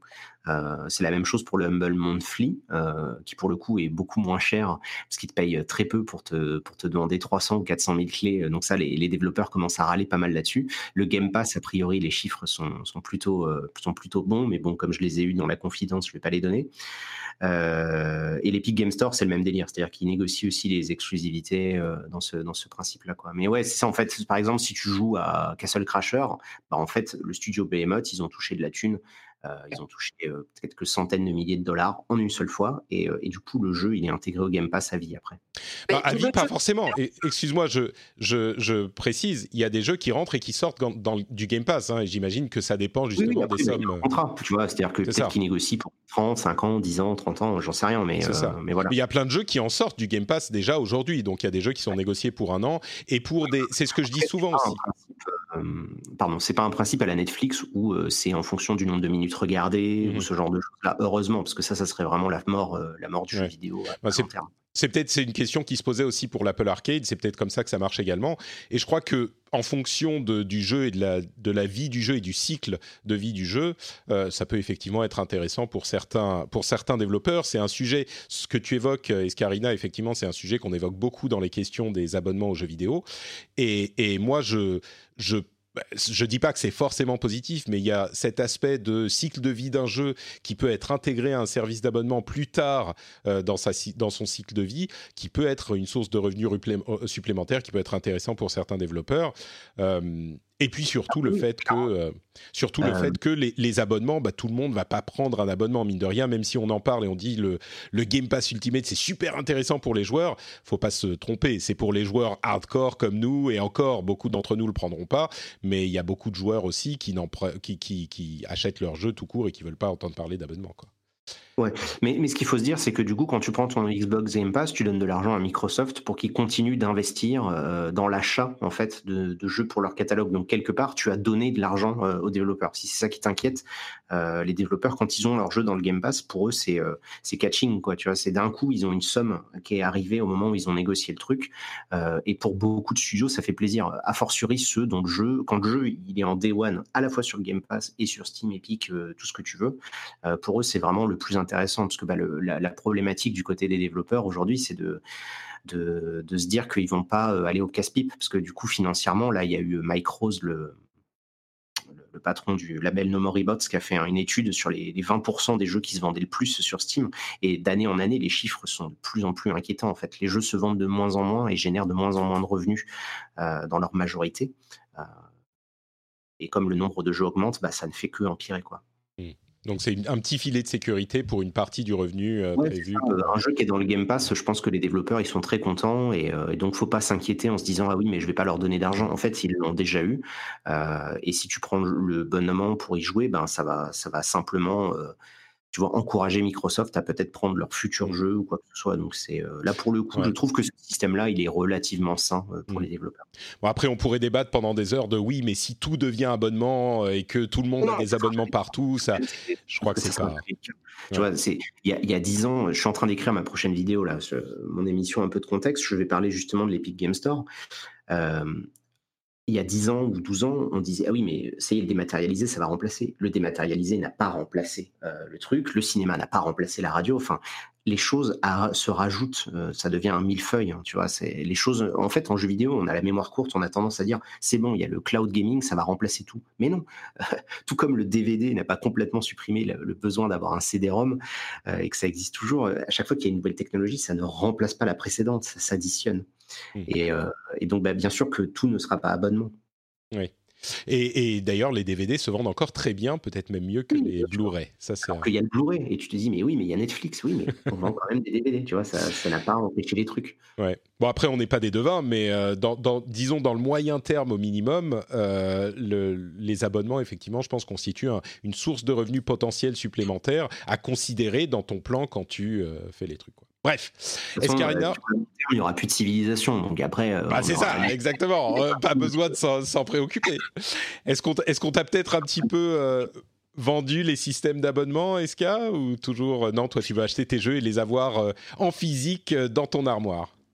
Eh ben non, mais je, je trouve ça assez rassurant ce que vous dites, mais c'est vrai que moi, le côté abonnement, ça me fait dire que je vais apprécier euh, les jeux moins à leur juste valeur, que je vais me forcer à jouer à des jeux pour jouer à des jeux parce que j'ai un abonnement qu'il faut rentabiliser, que je vais euh, binge gamer euh, certains jeux. Enfin, je, je suis pas encore hyper à l'aise avec Ouais. ça. Après. Je, en fait, le truc, c'est que je pense que je joue pas assez pour que ce soit intéressant pour moi et je préfère, c'est, je pense que c'est un problème psychologique, euh, je préfère acheter un jeu et me dire bon j'ai ce jeu là j'y joue je le termine et puis je passe au suivant que de m'abonner et d'avoir une quantité de jeux à pas savoir quoi en faire devant Ouais. moi et finalement à perdre un petit peu la, la valeur du truc mais euh, je, je, je consens à dire que j'ai un problème psychologique Ah non, mais pas du, pas du tout. Moi, je trouve qu'il y a plein de gens qui sont dans ton cas euh, et il y a plein de, bah, il y a plein de types de joueurs différents. Il y a plein de, de, de, de, de types d'appréciation du loisir et de temps disponibles différents. Il y a plein de gens qui sont dans ton cas, euh, Escarina. Moi, je, moi, j'avais déjà le problème avant la série des, des abonnements. Euh, et j'avais pas assez de temps pour jouer à tous les jeux auxquels je voulais jouer.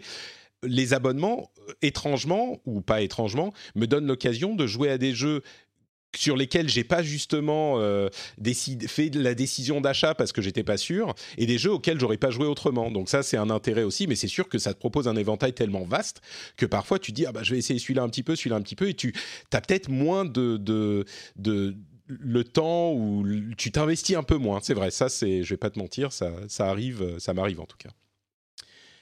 Bon. Je te dis, à l'époque où c'était le démat qui était en train d'arriver, tout le monde disait non, mais moi j'ai un problème psychologique, je veux absolument mes jeux en boîte, etc. Et dix ans plus tard, tu peux continuer de le dire, c'est pas grave, hein, tu fais au contraire. Bon allez, Par- panel d'options et voilà. Exactement, ça ajoute aux options. Je pense que c'est comme ça. Ouais. Bon, bah écoutez, je vous remercie très chaleureusement de cet épisode beaucoup plus long que euh, je n'avais prévu, mais on avait tellement de choses à dire que euh, c'est pas si surprenant que ça au final. Avant de se quitter, euh, Eska, où est-ce qu'on peut te retrouver sur Internet? Alors, on peut me retrouver sur Twitter, escarine underscore, sur Kiss My Geek, donc mon site d'actualité jeux vidéo, mais pas que, et sur le podcast Super Gamerside, qui lui est que jeux vidéo pour le coup. Super, merci beaucoup. Euh, Benoît, où est-ce qu'on te retrouve? Euh, moi, essentiellement maintenant euh, sur YouTube. Donc, cherchez Exerve dans YouTube. Je streamerai, mais moins qu'avant, parce que je suis en phase de transition dans, ce que je fais en ce moment. Et sinon, bah, je fais le podcast Fin du Game, qui revient là tous les un vendredi sur deux. Parle d'un jeu vidéo en spoilant. En fait, on part du principe que vous avez terminé le jeu quand vous nous écoutez, et on essaye de l'analyser en allant vraiment au bout des choses, et, et ça marche très bien. Donc, on est super content excellente émission en effet. Merci à tous les deux. Pour ma part, c'est Note Patrick sur Twitter, Facebook et Instagram. Vous pouvez également retrouver cette émission sur frenchspin.fr. Le lien est euh, dans les notes. Et si vous voulez euh, commenter sur tout ce qu'on a dit, nous dire des choses qu'on a ratées peut-être ou des choses sur lesquelles euh, vous n'êtes pas d'accord avec notre analyse, n'hésitez pas à venir le faire sur frenchspin.fr dans la bonne humeur et la sympathie évidemment. Et puis on se retrouve dans 15 jours pour un nouvel épisode. Merci Eska, merci Benoît et à très vite. Ciao ciao.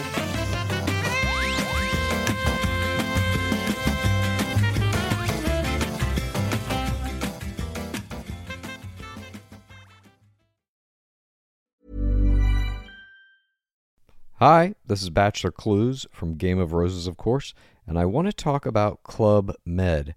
Everybody knows Club Med has been the pioneer of the all inclusive resort since 1950, with almost 70 resorts worldwide, ranging from beachside destinations in the Caribbean and Mexico to exotic locations like the Maldives and Morocco, or even the mountain destinations like Japan and the European Alps. Dine on delicious gourmet cuisine, enjoy more than 20 activities, and make memories with your family. For more information, visit clubmed.us or call 1 800 Club Med or your travel advisor.